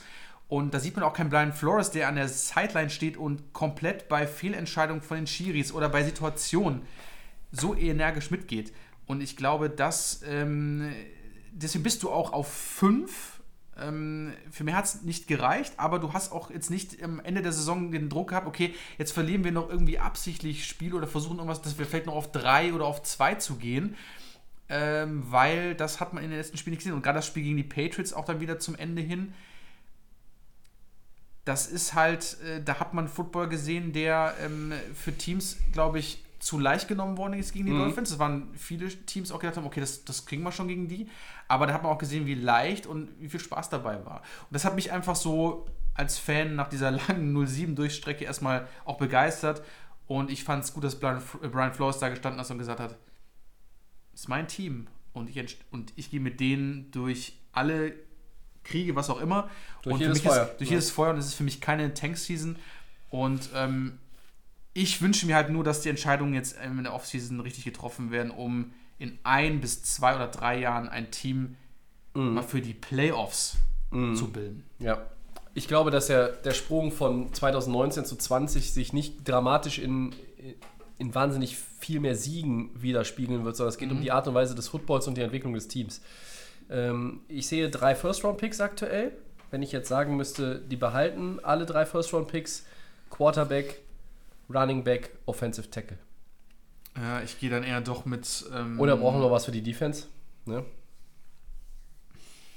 Schwierig. Also ich meine, Die Konstellationen sind gut. Du, du, hast halt, du, hast, du hast halt unheimlich viele Lücken, die, du, die es zu füllen gilt. Auch auf der, auf der defensiven Seite des Balls. Ich muss ne? ganz ehrlich sagen, ich sage Offensive Tackle, stimme ich dir so mit zu, aber ich muss ganz ehrlich sagen, im Laufe der Saison hat sich diese O-Line der, ähm, der Dolphins auch wieder extremst gefangen. Sie haben mehrere Vari Varianten, haben Spieler umgestellt, Left Tackle, Right, haben alles versucht, irgendwo wieder zu umzubauen. Und das hat dann auch am Schluss besser ausgesehen als am Anfang, weil wir mussten ganz ehrlich sagen, die Spiele gegen die Ravens, gegen die Patriots am Anfang, da wurde, hatte Rosen oder äh, Fitzpatrick hatten gar keine Möglichkeit innerhalb von, die mussten innerhalb von Sekundenbruchteilen Entscheidungen treffen. Das ging nicht. Und das hat Emil Flores wieder mit einer, vielleicht ist es auch einfach diese Erfahrung, was, nu, äh, was die Zeit in, bei New England äh, mitgebracht Ja. hat. Und deswegen, Na, ich sehe halt einfach, bringen. ich sehe für mich, okay, Offensive Tackle ja, aber für mich ist es so erst ähm, Quarterback, Running Back, Wide Receiver ist meine Offensive Tackle, stimme ich dir aber auch zu, aber vielleicht kann man da irgendwie mit drei Dingern, ich freue mich drauf, also ich hoffe, dass man mit drei auf jeden Fall super Talente ziehen kann. Also bessere Voraussetzungen gibt es eigentlich für mich als Fan und fürs Team eigentlich Ja. kaum. Ne? Ja, das soll eigentlich Hoffnung geben. Ja. Ähm, und Hoffnung kann man eigentlich auch als Jets-Fan haben. Max 7-9. Äh, die haben sieben der ersten acht verloren. Also es ging ähnlich schlecht los wie, gegen, äh, wie bei den Miami Dolphins. Danach aber die zweite Saisonhälfte nach 1-7 6-2. Ja. Das muss man sich mal, muss man sich mal reinziehen. Ne? Also da war natürlich auch äh, eine Menge Siege bei gegen Teams, die jetzt nicht äh, mega das Haus gerockt haben. Aber sie haben auch in dieser Phase zum Beispiel eine dieser Niederlagen gegen die Bengals kassiert.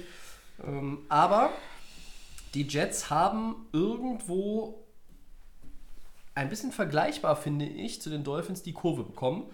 Und meine Frage wäre jetzt so an dich: ähm, Sind sie mit Sam Darnold auf dem richtigen Weg? Und Livion Bell haben wir ja vorhin schon mal irgendwie angesprochen, den klammern wir jetzt vielleicht mal aus in der Diskussion, äh, damit wir nicht drei Stunden heute hier labern. Ähm, wie, wie siehst du die, die Jets rückblickend jetzt auch erstmal die Saison? vorhin gesagt, Jets Offseason gute Moves gemacht, Mhm. sich was getraut. Nach Jahren, die Durststrecke der Jets-Fans ist auch irgendwo mal an den Limit angekommen. Ich muss ganz ehrlich sagen, ähm, Sam Darnold, denke, das ist der richtige Mann. Also Okay. ähm, der kann, ähm, ist aber gerade auch so ein Quarterback, der so ein bisschen mal so und mal so ist. Ähm, für mich eigentlich so mit der beeindruckendsten Sieg war eigentlich gegen die Cowboys zu Hause. Das war ja ihr erster, ne? Das war ihr erster sechs. Sieg auch in Woche 6, Mhm. glaube ich. Das hat auch so ein bisschen dann, so ein bisschen auch diese, nach den ersten vier Niederlagen, so auch so ein bisschen das erstmal wieder ein bisschen gelöst. Aber danach haben sie gegen die Patriots nichts zu bestellen gehabt, haben gegen die Jaguars und gegen Miami verloren. Genau, also das ist das, was mich halt irgendwo auch so. Ähm, man ist dann einerseits beeindruckt von den Jets, mal wieder von der Leistung, wenn man sagt, okay, hätte man gar nicht erwartet, aber dann passieren wieder so aus dem Nichts wieder so dieses alte Jets, was Ja. wir seit Jahren sehen. Verfallen in alte Muster. Verfallen. Die haben ja den besten äh, Wide Receiver der NFL, hat er ja selber gesagt. Robbie Anderson? Robbie Anderson. Ja, natürlich, Ist natürlich ein ähm, MVP. MVP-Kandidat. Ähm, hat man gesehen. Ja. War wieder, ich weiß nicht, wo er Der, gelaufen der ist. War also ich so, glaub, der, war auch- so hot, da haben die Rastas schon Ich glaube, der war wahrscheinlich bei den Chile, hat die klar gemacht, anstatt irgendwo die Bälle zu fangen. Ich weiß es nicht.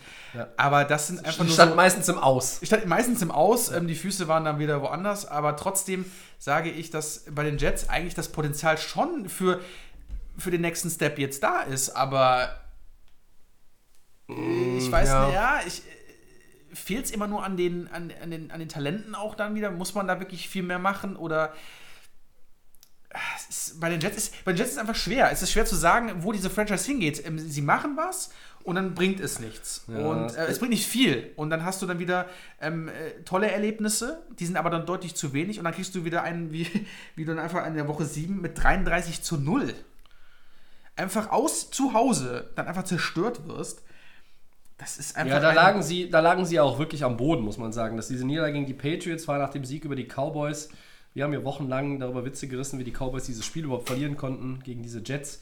Die Jets haben, Ja, sich, da dann ja, haben sich dann ja gesteigert, aber was halt das Problem äh, für das grüne Team aus New York äh, weiterhin so ist, das, das ist die Offense, Max. Ne? 17,2 Punkte im Schnitt, das ist Platz 31 in der NFL, da muss mehr kommen. Da ist jetzt auch Donald in der Pflicht. Natürlich kann man sagen, du brauchst vielleicht auch mal hier noch einen, einen Receiver. Ähm, ein Receiver, der, der irgendwie ja, ein bisschen mehr Qualität mit, mitbringt. Was ist mit Le'Veon Bell? Natürlich hängt es auch ein bisschen davon ab. Wir müssen abwarten, ähm, ob die Zukunft des Running Backs da wirklich weiterhin in den Meadowlands liegt. Ähm, wir haben es vorhin festgelegt, eher ja als nein stand heute, aber man weiß es ja auch nicht so genau. Und insgesamt unter dem Strich eine merkwürdige Saison, die äh, auch noch ein bisschen andere, andere Höhen und, und Tiefen hatte als bei den Dolphins, ja. Du hast diesen Sieg gegen die Cowboys, drei Niederlagen. Dann gewinnst du plötzlich drei Spiele in Folge und machst 34 Punkte dreimal in Folge. Das, da siehst du richtig gut aus.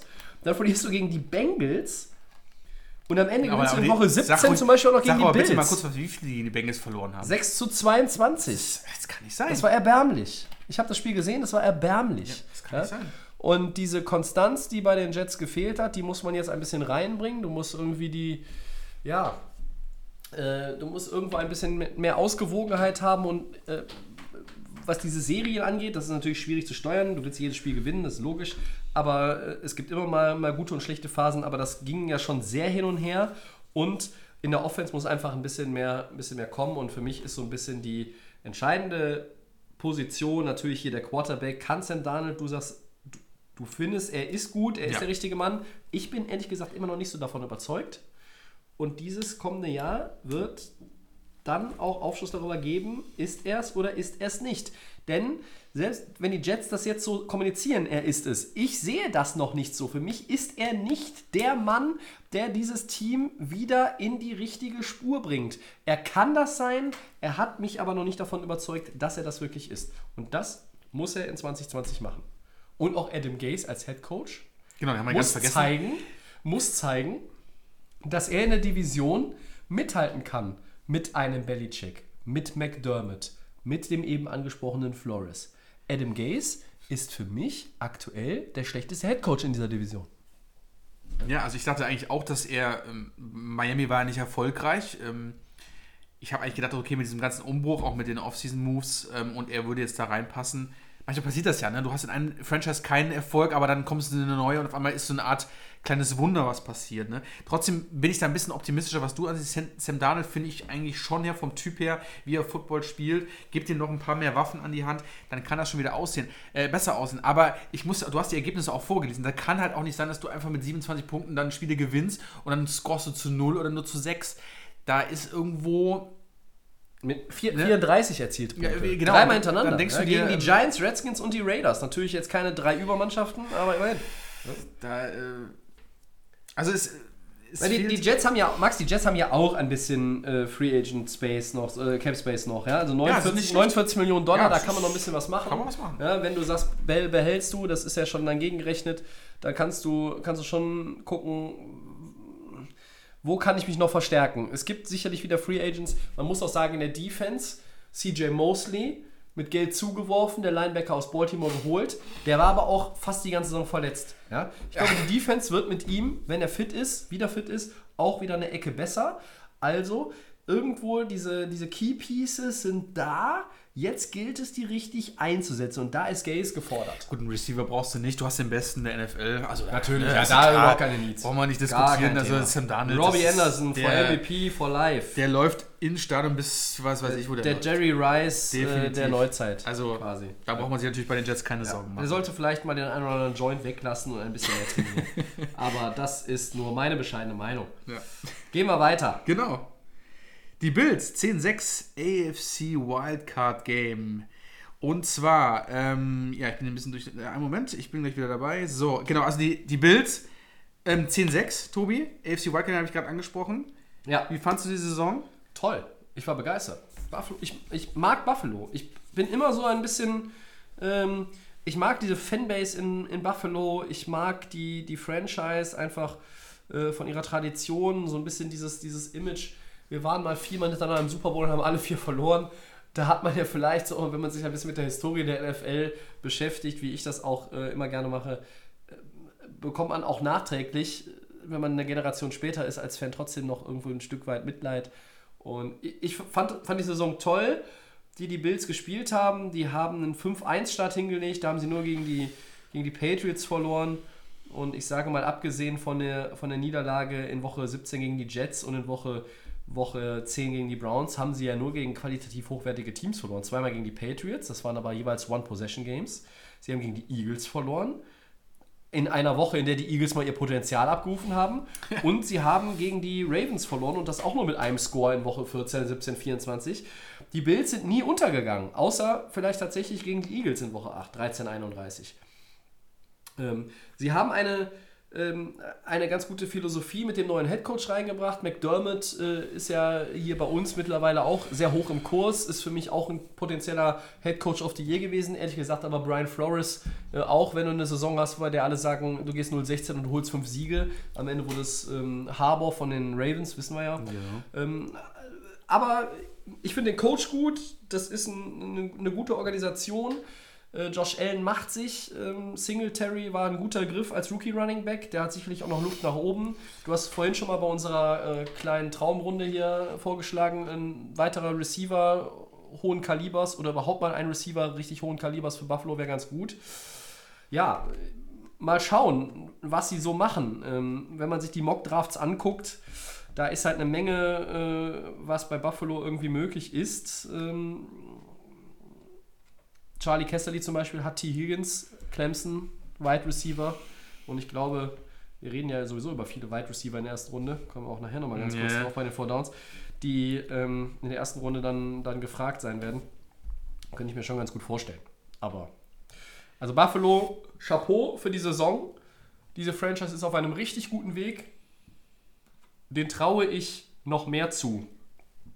Und ähm, ich weiß, ich sage immer, solange Belichick an der Seitenlinie steht, sind die Patriots der Favorit in der Division. Aber mal schauen, wie die Quarterback-Situation bei New England dann wirklich ist. Und vielleicht lasse ich mich im Verlaufe der nächsten Monate dazu hinreißen und sage, die Buffalo Bills gewinnen die Division. Die Bills haben das Potenzial, da stimme ich dir zu, Tobi, vielleicht in Zukunft, wir denken mal weiter, vielleicht die Division anzuführen. Was mir toll gefällt, ist, ich war gegen die Bills im Stadion in Miami. Ähm, In Woche 11. in, genau, ähm, Niederlage, trotzdem haben beide Teams, also Miami hat auch richtig gekämpft. Trotzdem muss ich sagen, der Support von den Buffalo-Fans für ihr eigenes Team ist schon gewaltig. Also man sieht auch auch, auswärts, ja. Auch auswärts. Ähm, ich bin über New York geflogen, dann von New York nach Miami. Selbst da sind mir schon die ersten Buffalo Bills-Fans. Hashtag Bills Mafia. Da sind mir die schon um die, äh, um die Ohren geflogen quasi. Ähm, ist, ein, ist, ein, ist ein Gegner, ist ein Rivale, trotzdem muss man da einfach den Hut abziehen, was da trotzdem mit diesem Team, es sind so viele Lücken noch da und was da schon geleistet worden ist. Und Josh Allen sieht einfach gut aus, was er da macht. Ähm, Und ähm, er hat mit dem wenigen, was er hat, ähm, doch äh, haben die, ist da viel passiert. Lebt natürlich von der Defense, das Ganze. Natürlich, Team, ne? aber trotzdem, ähm, ich habe ich hab ihn live auch spielen sehen und ähm, man merkt, wenn er auf den Platz tritt, der junge Mann ist der richtige Weg äh, für, die, für die Franchise. Er ist, auf die, er ist die richtige Richtung, ein Franchise-Quarterback zu werden. Das haben wir ja auch. Da, da haben wir eine Expertmeinung. haben wir was? Da haben wir was. Tobi, hast du was für uns? Kurt Warner haben wir dazu. Ach, Maschine. Sollen wir mal Kurt Warner einspielen? Dann hau den mal Zu raus Josh Allen. Zuschauer, da das machen wir mal. Ja, mach das mal. Und äh, während Kurt Warner spricht, können wir kurz Bier holen. Mach mal. I see a guy that is growing. That's the good, the best thing is that you want to see a guy that continually improves. Uh, I've seen that with him from last year to this year. Uh, I see a guy that has the ability to make big plays. That um, he, he did a great job when they needed it of coming up with those key plays when they needed it for the most part. Um, you know, whether it was with his legs or with his arm. But I also see a guy that's got a long way to go in terms of understanding the entirety of the game, understanding anticipation, getting better technique wise. So it's not all about his arm um, because you can see tremendous highs and lows in the way he throws a football because of some of those things. So I like that he's progressing and growing. Uh, I do think he has a long way to go. Uh, but I think he's in a great situation because I think they're built the right way to allow a young quarterback to come along. Um, but yeah, but, but but a ways to go to become, you know, one of those guys that you think can, can kind of carry your team if need be. Soweit der Hall of Famer. Weise Worte des Kurt Ja, Warner. Kurt Warner, äh, dem könnte man stundenlang über Football Ja, zuhören. Und wenn man ihn beim Super Bowl irgendwie in Gesprächsrunden trifft, an den Tischen oder an Tisch, wo Kurt Warner sitzt, Max, äh, die habe ich schon mal erzählt, im Podcast vielleicht auch schon mal erwähnt, ist es immer sehr voll. Ja, also da Ja. sind sehr, sehr viele. Mhm. Mikrofone, Handys, Aufnahmegeräte und sonst was drumherum. Ähm, da kommt man auch nur schwer dazu, selber mal eine Frage zu stellen. Ähm, er hat über eine Menge Quarterbacks gesprochen in dieser besagten Pressekonferenz mit dem Talent vom NFL Network. Deshalb werden wir ihn auch noch das eine oder andere Mal in der Offseason, glaube ich, einbinden können. Was Sehr mich gut. persönlich sehr freut und so kleine Highlights setzen im Podcast, das machen wir ja ganz gerne. Ähm, was sagt er? Ähm, also kontinuierliche Verbesserung bei Josh Allen, die sieht er. Big Plays mit dem Arm und auch zu Fuß. Ja. Aber er sagt, es ist ein weiter Weg, um so richtig an die Spitze zu kommen, was die Quarterbacks in der NFL anbelangt. Gewisse Aspekte seines Spiels müssen sich verbessern, unter anderem auch die Technik. Ähm, aber er macht Fortschritte und obwohl es ein langer Weg ist, den er noch vor sich hat, ist Buffalo der richtige Spot für ihn. Und ähm, ich glaube, das fasst ganz, ganz gut zusammen, wie wir auch Josh Allen sehen, oder? ich muss ganz ehrlich sagen, ähm, das Team, ähm, man merkt, dass das Team um ihn herum gebaut wird. Weißt du, wie ich meine? Ja. Also es ist genau die, er meinte, es ist noch ein langer und harter Weg, Kurt Warner. Aber ich glaube, dass er, glaube ich, mit Buffalo den richtigen Spot gefunden hat. Ähm, das Team gerade auch im, im Background weiß genau, wie man das Team jetzt aufbauen kann, um ihnen das Leben leichter zu machen. Und ich denke mal, dass die vielleicht auch in der Free Agency irgendwie einen Move machen werden. Ähm, ich glaube, es wir haben es ja schon gesagt, die Puzzleteile wissen wir, wo hapert es noch bei den Bills, um vielleicht noch mehr die Patriots da vorne angreifen zu können. Und davor waren sie ganz kurz. Max, 82 Millionen Cap Space. Das ist, äh, das ist unter dem Top 5. Ich glaube, Platz 3 aktuell. Ja, genau. Colts, also Dolphins, Colts, äh, Bills. Ja. Damit kannst du arbeiten und ich glaube, dass die Fühler da ähm, extremst aus sind, um die Offense da zu verstärken, weil ähm, gibt, gibt dem jungen Mann noch ein bisschen Futter und der ist agil, hat, Corona hat es gesagt, er, ist, ähm, er nimmt die weiten Pässe, er ist zu Fuß gut. John Brown hat, ist eine gute Alternative gewesen, um irgendwo was zu überbrücken. Auch mit Cole Beasley, den sie Genau, reingebracht haben. der, Das nach hat sich Dallas, bezahlt der ist von ja? Dallas gekommen. Warum nicht einfach dann noch irgendwo noch das. Da fehlt es noch in der Offense und das kann man ja nochmal mit, einem- mit einem Tight End und auch nochmal mit einem Receiver nochmal verstärken. Genau. Und das ist für mich, das, das muss das Ziel auch der Bills sein. Die Defense wissen, wie die Eins in der Free. Agency und eins im Draft. Ja. Ne? Ich weiß gar nicht, die Bills sind relativ weit unten, aber da ist ja. Mir gefällt dieses Jahr die Draft-Klasse. Es ist sehr interessant. Es sind viele, viele gute Talente in allen Positionen dieses Jahr am Start. Du guckst gerade mal nach. Buffalo die ist die 22. Er wird hier für einen Wide Receiver. Ähm, wird hier, Sagen viele, Äh, ja, sagt der Mock Draft. Warum nicht? Aber auf die Wide Receiver kommen wir ja noch gleich nochmal. Trotzdem, es wäre das ein Puzzlestück, um das zu ähm, erweitern, was wir schon in einer, großen, einer großartigen Saison gesehen haben. Ich, ich finde es halt auch, dass das Gute an den Buffalo Bills und das Bemerkenswerte an, an dieser Franchise ist, dass sie Schritt für Schritt sich nach vorne entwickeln. Die sind jetzt Ja. nicht so eines dieser Teams, das mal äh, in den letzten Jahren so, so einen Jump gemacht hat und das im Jahr darauf nicht bestätigen konnte. Buffalo äh, macht auf mich den Eindruck, dass es so schrittweise, aber in die richtige Richtung sich entwickelt. Und das ist halt, das ist schön anzusehen. Und so ein bisschen, wer nicht Patriots-Fan ist, man, man dürstet ja auch danach, dass es in der AFC East mal wieder einen anderen Divisionssieger gibt. In den letzten 15 Jahren gab es nur einen, der nicht Patriots hieß, und das waren her, die. Jets. Ja. Ja, Das heißt, die Dolphins und die Bills äh, haben schon lange keinen Banner mehr für den Divisionstitel sich unters Dach hängen können. Und Buffalo ist auf dem besten Wege, ähm, auch oder hat die besten Voraussetzungen, Nummer 1 Herausforderer in der East für die Patriots zu sein. Genau. Wie gesagt, abwarten, was die nächsten Wochen und Monate passiert. Vielleicht kommt der Punkt und dann haue ich einen raus und sage, die Bills sind mein AFC East Favorit. Aber Noch, uns noch noch sind sie das nicht, denn wir Nee. haben noch ein Team in der Division und das ist immer noch Cream of the Crop. die New England Patriots. Ja. 12-4, aber auch nur AFC Wildcard Game. Ja. Ähm, Hat ihn, glaube ich, so ein bisschen das Genick gebrochen, ähm, um vielleicht weiterzukommen in den Playoffs. Der, der, das war eine First Round bei, meinst du? Ja. Ja, ja. Genau, also das First Round bei, genau, du bist Ja. diesmal, musstest gleich nach der Saison in die Playoff, in die Wildcard starten. Ähm, du hast es nicht äh, sonst wie die letzten Jahre immer irgendwie nochmal eine schöne Woche Pause gehabt, sondern du musstest gleich wieder Vollgas geben. Ja. Was wir eigentlich von dieser Franchise auch eigentlich, ähm, äh, sind wir ehrlich, klar ist es natürlich immer, war es jetzt der Genickbruch, aber wenn wir einer Franchise das zutrauen, dass es funktioniert, würden wir sagen, es ist die Patriots. Weil wir wissen einfach, Playoff super stark. Ähm, da sind Strategen dahinter. Belichick ist einfach ein Genie und wir haben hier den Goat am Start. Trotzdem, in der, äh, was ist passiert bei den Patriots? Der Gronkman ist nicht mehr dabei. Er ist da zurückgetreten.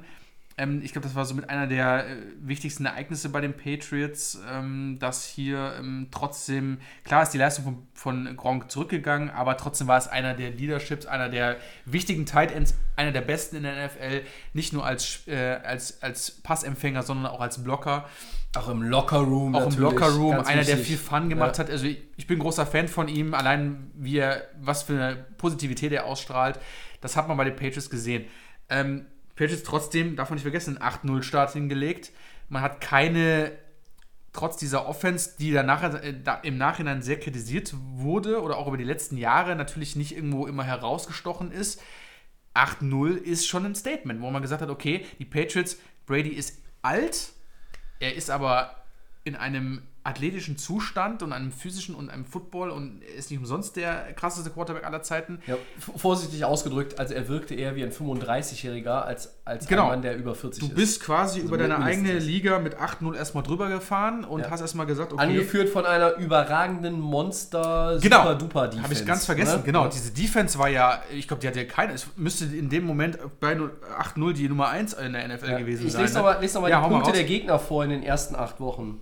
Steelers 3, Dolphins 0, Jets 14, Bills 10, Redskins 7, Giants 14, Jets 0, Browns 13. Ab, das war abartig gut. Das war schon wirklich. Ähm, da, hat, also, wir wussten, die Patriots Defense ist nie schlecht, aber. Aber Max, wir erinnern uns, was fing an nach 8-0? Der, da fing der 16-0-Talk an. Ja, weil wir ja uns, ja, Es aber, aber wir, haben uns, 16. wir haben uns aber auch gefasst, weil wir dann gesagt haben, okay, dann kommt irgendwann, was war nach, nach 9-0, äh, Nach nach 8-0 Woche dann 9, kamen die Ravens und Genau, dann, dann dabei ging's ja die los. Eagles, Cowboys, genau, Texans, dann Chiefs. verlierst du ja gegen die Ravens, aber Ja. wir, okay, wir haben gesagt, okay, die, der Schedule war in den ersten Soft. soft. Der war sehr soft. Ähm, wir, ich glaube, der Christian, wir drei haben nie gesagt, dass wir nur 16 Wir nicht, Saison- aber, viele aber in haben den USA gesagt, ging der 16-0-Talk los. Ja. Und das ist viel zu früh.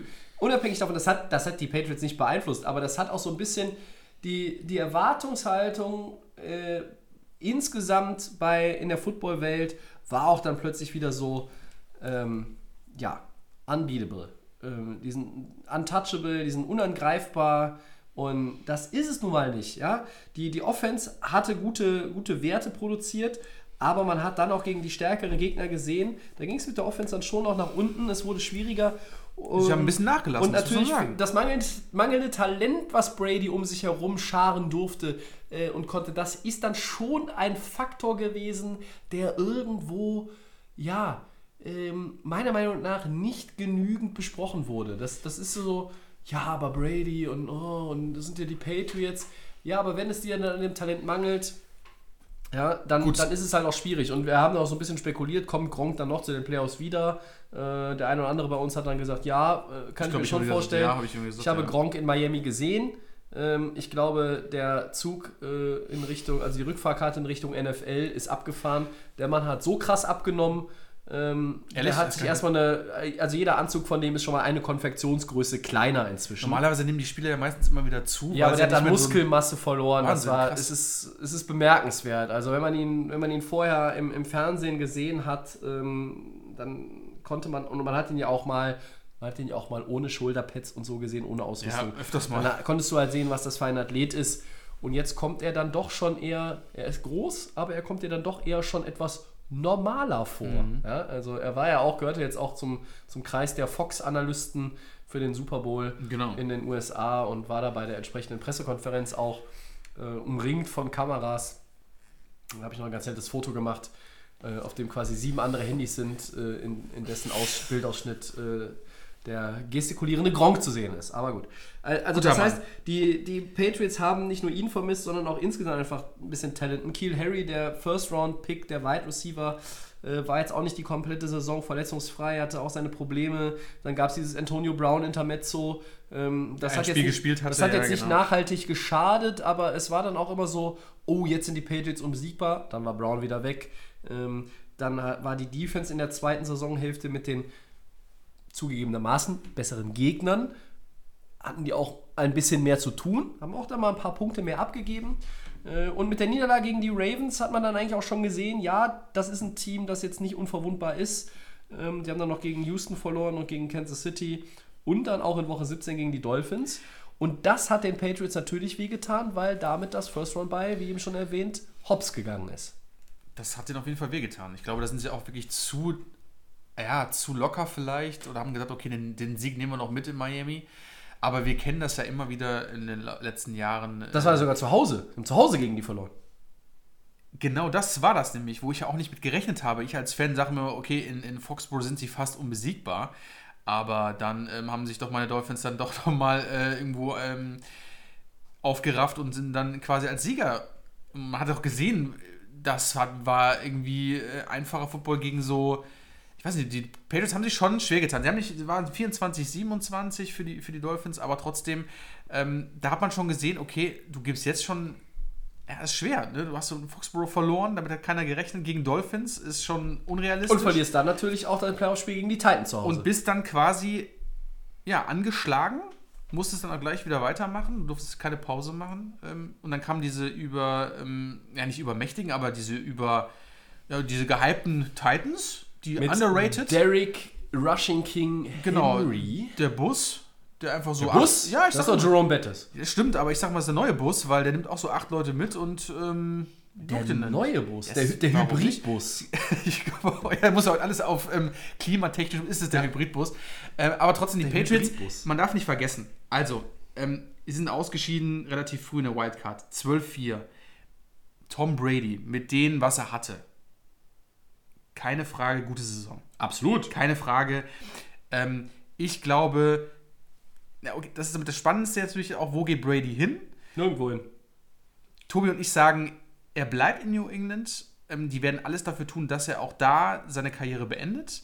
Ich denke, dass die Patriots auch jetzt irgendwie auch in der Offseason äh, komplett an ihrer Offense arbeiten müssen. Man hat ja auch in der Saison gesehen, man hat es gesehen an der Sideline, Brady war bepisst von seiner Offense. Ja, Edelman, unzufrieden. Edelman, eine absolute Gurke. Letztes Jahr outstanding, war auch ein MVP schon in dem Super Bowl. Dieses Jahr war Edelman absoluter, ich weiß gar nicht, wo der Double gelaufen Team, ist. Viele auch Double Teams. Double Max, Teams. er hat sehr viele Ja, Double Teams. aber. Tobi, wir haben auch- Das ist schwierig. Er ist halt Ball- auch noch die Physis jetzt, physische Ja. Härte. Ja, aber er ist auch nicht so groß. Also das heißt, Und? ähm, Das ist aber ja, der Nummer 1 Receiver. Ja, Tobi. aber- du kannst mir nicht erzählen, wenn er den Ball. Ach, Tobi, da gab's gegen jetzt- 1,85 Corner und Safeties Ja, geht- aber wenn, gehst er du dann, in keinen Jump aber wenn er dann frei ist, dann kann er die Bälle auch nicht fangen. Das haben wir noch gesehen. Das ist Ich fand ihn nicht so schlecht. Ich fand ihn schlecht. Ähm, egal, aber die Patriots müssen es dafür tun, erstmal, dass sie Brady behalten und dass sie dieses Team wieder mit der Offense wieder so stark Ja. machen, dass es wie lukrativ ist. Weil Tom Brady Ja. kriegt die, jeden Tag klingelt das Telefon, jeder will ihn haben. Die, die Chargers, die, die Raiders sind im Gespräch. Ähm, Ja. Aber ich bin auch der Überzeugung, er wird da seine Karriere beenden und die Patriots werden alles dafür tun, dass er dann auch das bekommt, was er bekommt, weil er bekommt das auch, was er bekommt. Komme ich da noch mit? Ähm, und deswegen glaube ich, ähm, dass die Patriots, also Saison war für was, was die da hatten, war sensationell. Es liegt auch an dem Goat, natürlich. Ähm, ist einfach, er weiß einfach, wie man Football spielt. Die Zukunft ist für ihn offen, für die Patriots natürlich auch, aber trotzdem, ich denke mal, er wird da wieder weitermachen und die Patriots werden, wie wir sie auch immer kennen, seit den letzten Dekaden, ähm, da wieder die richtige Lösung haben. Auch wenn ich wieder mal, auch wenn ich es mittlerweile nicht mehr sehen kann, aber es gehört irgendwie auch dazu mittlerweile, so das Gefühl. Also Ja. wir brauchen sie, glaube ich, auch irgendwie, damit irgendwie, vielleicht wird es dann nochmal spannender oder damit wir sie aufregen können. Ich weiß, ohne sie geht es vielleicht auch nicht. Ein Fakt noch, 14,4 Punkte im Schnitt abgegeben, ist natürlich Platz 1, das einzige Team, Ja. das weniger abgegeben hat als Buffalo, das der Vollständigkeit halber noch. Ähm, mein Ausblick auf 2020 für die Patriots findet hier heute nicht statt. Solange nicht klar ist, was mit Brady ist, mache, gebe ich keine Prognose zu den Patriots ab. Aber Ja. gerne mal, Entschuldigung, aber gerne mal auf Twitter oder auf den Social Medias mal bitte mal eure Meinung. Wo denkt ihr, wo Brady sein wird? Wird er wirklich ganz, wird er zwischen nach Hause nach Kalifornien gehen oder wird er wirklich bei den Patriots bleiben? Also wirklich mal die Kommentare mal reinschreiben, Ich- was ihr davon haltet. Weil Ich, ich finde, ich, ich habe ja jedes Mal das Gefühl, wenn ich eine Push-Benachrichtigung von der NFL oder, oder über Twitter bekomme, dass da, dass da steht, Brady bleibt bei New England committed jeden und, Mal? und, und Deal. Also, weil ich damit rechne. Ähm, alles andere ist einfach schwer vorstellbar. Und Man muss sich das ja auch immer vorstellen, dass. Oder der, wir gehen mal zurück zum Beispiel Brett Favre, ja? ja, der hat Green auch Bay. Stationen. ja? ja. Und dann am Ende spielt er noch für Minnesota, das ist ein Divisionsrivale. Er spielt doch für die Jets und völlig, völlig unglaublich, dass der Mann irgendwie nach gefühlten 30 Jahren in Green Bay dann nochmal ein anderes Trikot trägt. Aber das, das hat es gegeben. Und äh, Michael Jordan, äh, wir gehen jetzt Ja. mal wieder sportübergreifend, Michael Jordan, der spielt dann für die Washington Wizards. Der war immer Chicago Bull und an allen war doch eigentlich klar, der wird nie für ein anderes Team spielen. Und das ist, es ist so unheimlich schwer, sich damit irgendwie anzufreuen mit dem Gedanken, ob man jetzt Patriots-Fan ist oder Patriots-Gegner, dass dieser Mensch einen Helm aufhat auf dem Rasen und da ist nicht das Patriots-Logo drauf. Das ist, un das ist- ich kann mir das nicht vorstellen. Und bei aller, bei allem Hype, der so ein bisschen auch um diese ganze Free Agent Quarterback Klasse gemacht wird, ich bleibe dabei. Ich glaube es erst, wenn ich es lese. Also Brady, Rente, aber für mich immer noch am wahrscheinlichsten mindestens ein weiteres Jahr in Foxborough. Aber geil wäre es schon, oder? Es würde, es, Es würde, unheimlich, es würde unheimlich viel verändern. Es würde Ja. die Landschaft der NFL nachhaltig verändern und es würde für ganz, ganz viele Geschichten und Diskussionen sorgen. Ähm, der, der spitzfindige Journalist würde zuerst checken, ähm, je nachdem, wo er unterschreibt oder, oder sagt, äh, wo er hingeht, gegen wen spielen sie? Spielen sie die Patriots vielleicht sogar in der neuen Saison? Kommt drauf an, welches Team es ist.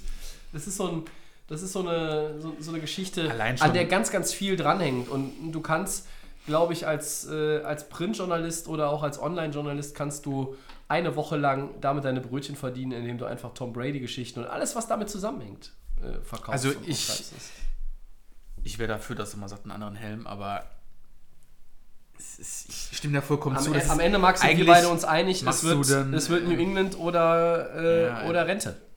Ja, eins Und ich bin immer noch. Ich war ja schon für ich Rente. bin bei 70% New England und 30% Rente oder 29% Rente und 1% gebe ich nach wie vor nur darauf, dass der woanders spielt. Ich sehe es nicht. Ich sehe es einfach nicht.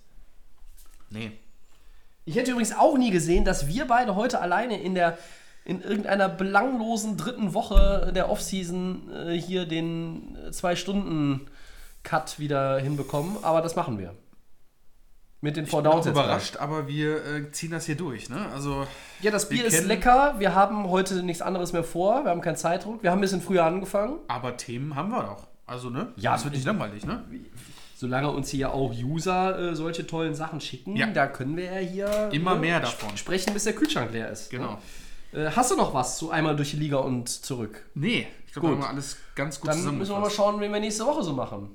So, wenn wir im Rhythmus bleiben, gehen wir auf jeden Fall wieder oder? in die NFC. Deine ja, schauen wir mal. Oder?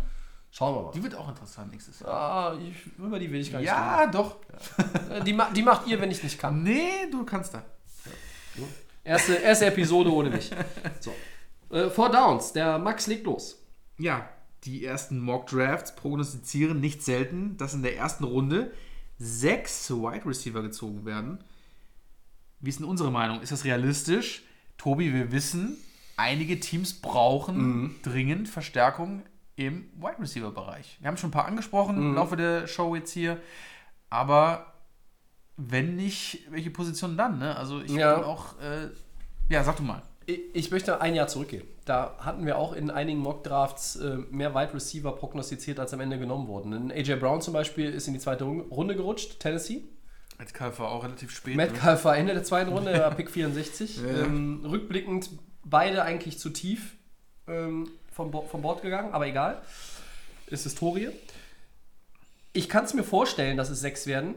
Ich würde jetzt heute sagen, am Ende sind es nur fünf. Weil vielleicht einfach die Qualität dann nach den ersten vier, fünf Receivern, ähm, und da reden wir über Jerry Judy, über CD Lamb, über Henry Rux III, Dann haben wir wieder eine Third über, über. T. Higgins und über meinetwegen noch Justin Jefferson von, von LSU. Äh, danach, glaube ich, wird es ein bisschen schwieriger. Ähm, bei 6, ich weiß es nicht, vielleicht. Es, es kommt noch ein bisschen drauf an, welche Trades passieren. Wer setzt sich irgendwo nochmal nach vorne oder, oder geht auch nach hinten, ändert auch seine Strategie in der ersten Runde. Ähm, die Needs, Draft Needs sind auf jeden Fall so gestellt, aktuell, dass man sagen kann, okay, ähm, sechs Receiver in der ersten Runde ist denkbar. Ich würde da noch mal ein kleines Fragezeichen hintersetzen. Wie siehst du das? Ich gehe mit den sechs.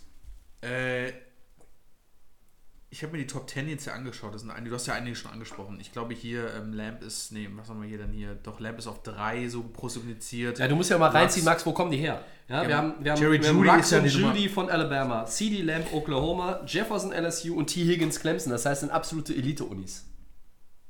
Und wir wissen, was mit Elite-Spielern passiert. Die werden meistens schnell gezogen. richtig. Ich glaube auch gerade, weil ich ja gesagt habe, die Lions sind relativ, ich glaube, dass die Giants zum Beispiel, da haben wir ja wirklich, und das hast du auch angesprochen, Tobi, ist ein Team, wo du auch beim Fantasy gesagt hast, da würde zum Beispiel Mike Evans reinpassen. Aber warum nicht mal hier zum Beispiel Jerry Judy? Alabama ist der Best. Äh, Aber ist irgendein? Receiver gut genug, um ihn an 4 zu ziehen? Ist, er, Bei ist einigen, das der also bei, Value? bei, einen Mock bei einigen Mock habe ich da auf der 4 einen Wide Receiver gesehen.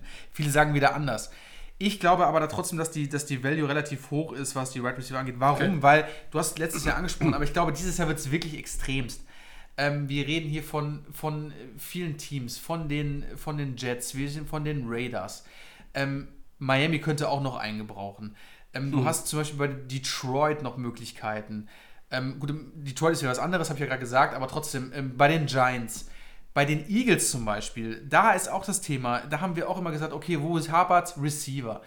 Green Bay. Warum nicht mal ganz, äh, warum nicht mal zum Ende noch mal irgendwo einen noch schnappen, der noch von den, vielleicht von fünf, sechs, von den fünf, sechs, äh, von den fünf oder sechs Top-Receiver noch da ist? Äh, Redskins, was ist mit denen? Gut, aber die gehen mit Young. Also ich gehe mal wieder mit den Teams, die relativ spät traden. Ähm, was haben wir denn noch da so rumlaufen? Ja gut, ja, was können wir noch? Chicago könnte auch noch eingebrauchen. Also es ist Potenzial relativ hoch. Das Value ist sehr, sehr hoch, was ähm, geht das zum letzten Jahr. Ähm, und die Receiver, ich habe ja gesagt, die Draftklasse gefällt mir extremst gut. Sehr viele Talente und die fünf hast du angesprochen, die einfach wirklich hohen Value haben. Und Ja. ich kann mir vorstellen, dass doch sechs weggehen können. Ja, da gibt auch Colin Johnson, Texas. Es wird noch über äh, LaVisca Chenault, Colorado diskutiert. Ich habe mir gerade noch mal den, den Mock-Draft äh, im Schnelldurchgang angeguckt von Maurice Jones-Drew. Der hat sogar sieben Receiver in der ersten Runde. Oh. Also, das, das scheint, schon, das scheint schon so wirklich eine, eine dominante äh, Komponente zu sein in der ersten Runde. Ich bin sehr gespannt. Der, wir, wir verpacken unsere ersten Draft. Erwartungen äh, in dieser Woche in den ersten, äh, in den, in den Four Downs, Max. Wir werden den Draft natürlich so ein bisschen in der Sendung immer weiter nach oben schieben. Ja, und da kommt bitte. irgendwann der Mock-Draft. Ja. und dann, da freue ich mich schon wieder drauf. Ich freue mich auch. So, dann gehen wir weiter. Zweites Down. Die Cardinals statten Offensive Tackle DJ Humphreys mit einem neuen Dreijahresvertrag über 45 Millionen Dollar aus. Eine gute Entscheidung. Ja, natürlich. Einer der besten Offensive Tackle, die wir in der NFL haben. Und jung. Jung. Muss weiter Kyler Murray ein bisschen protecten.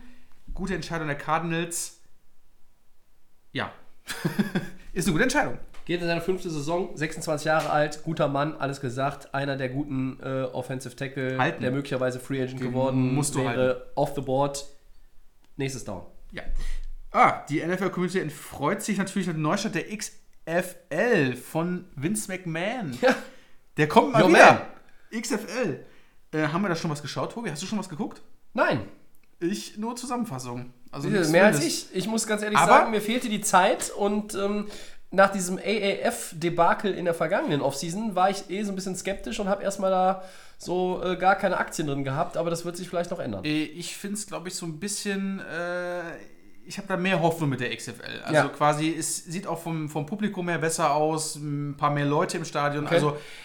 Ich habe nur Zusammenfassungen geguckt. Ich habe gar keine Ahnung, welche Teams. Ich glaube, St. Louis hätte Ich muss, ja, muss mir Team. dringend mal mein Man Matt Also, McGloin mir Es reinziehen. ist ja. quasi so ein bisschen der Übergang. Auf ESPN läuft Ja, das. okay. Ähm, ich bin mal gespannt, ob das nächstes Jahr noch läuft. Ja, ich habe jetzt den ESPN Player wieder am Start. Ja? Ähm, äh, auch schon im Hinblick auf March Madness natürlich. Und da läuft ja auch. XFL. Ne? Also da kann man Ja, da auch dann gucken. müsstest du ja immer- Ja, ja, ja. ja. Gut, gut. Ich mach Einen, weiter. einen haben wir noch. Nee, ich mach weiter. Mach du, okay. Ähm, welche Großstadt in den USA darf sich deiner Erwartung nach als nächstes über einen Titel in einer der vier großen Ligen freuen? Also NFL, NBA, MLB und NHL. New York oder Los Angeles? Wir wollten, ich wollte mal ein bisschen sportartenübergreifend jetzt hier operieren. Christian würde jetzt schon wieder sagen, äh, interessiert mich nicht. Äh, aber es war ja auch das All-Star-Weekend, NBA, am vergangenen Wochenende. Oh Gott. Hast du Ähm, den Dunk-Contest gesehen? Das war ein Skandal, oder? Unglaublich. Aaron Gordon wurde betrogen. My man, Aaron Gordon. Ja, ich, bin der ich, ich bin der großen, äh, ich bin der großen, äh, hier, Junior hat ja den, den Titel geholt für Miami. Derrick Jones. Derrick Jones Jr. Ja, ja. Aber Auch ein guter Mann. Aber, Aber trotzdem- Aaron Gordon wurde betrogen. Props an Aaron Gordon für Er hat mich. über Taco Fall gedankt, Leute. Über Taco Fall. Wer nicht weiß, wer Taco Fall ist, 2,34 Meter. ja, oder? so gefühlt 3,18 Meter, äh, gibt einfach mal ein bei Google Taco Fall, also Taco äh, T-A-C-K-O und dann Fall F-A-L-L. Guckt euch mal ein paar Bilder an.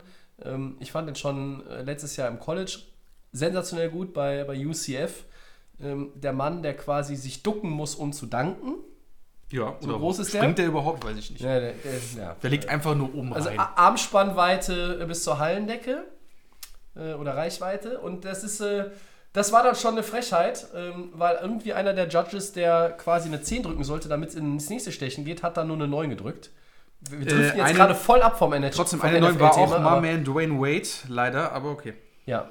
Ist auch mitverantwortlich dafür, dass Aaron Gordon zu Unrecht nicht der Champion war. Ja, hier die äh, Kollegin von der äh, WNBA war auch die einzige, die ein bisschen Enthusiasmus in der Jury hatte und Scotty Ja, Pippen, die mal mit- äh, ein bisschen Chadwick, mit so- Bo Chadwick Boseman, der Schauspieler, saß da völlig gelangweilt rum, aber ja? Stimme ich dir vollkommen zu, die mal mit, auch mit einem Also offenen Mund Kenneth mal Parker? dastand. War das Kenneth Parker? Nee.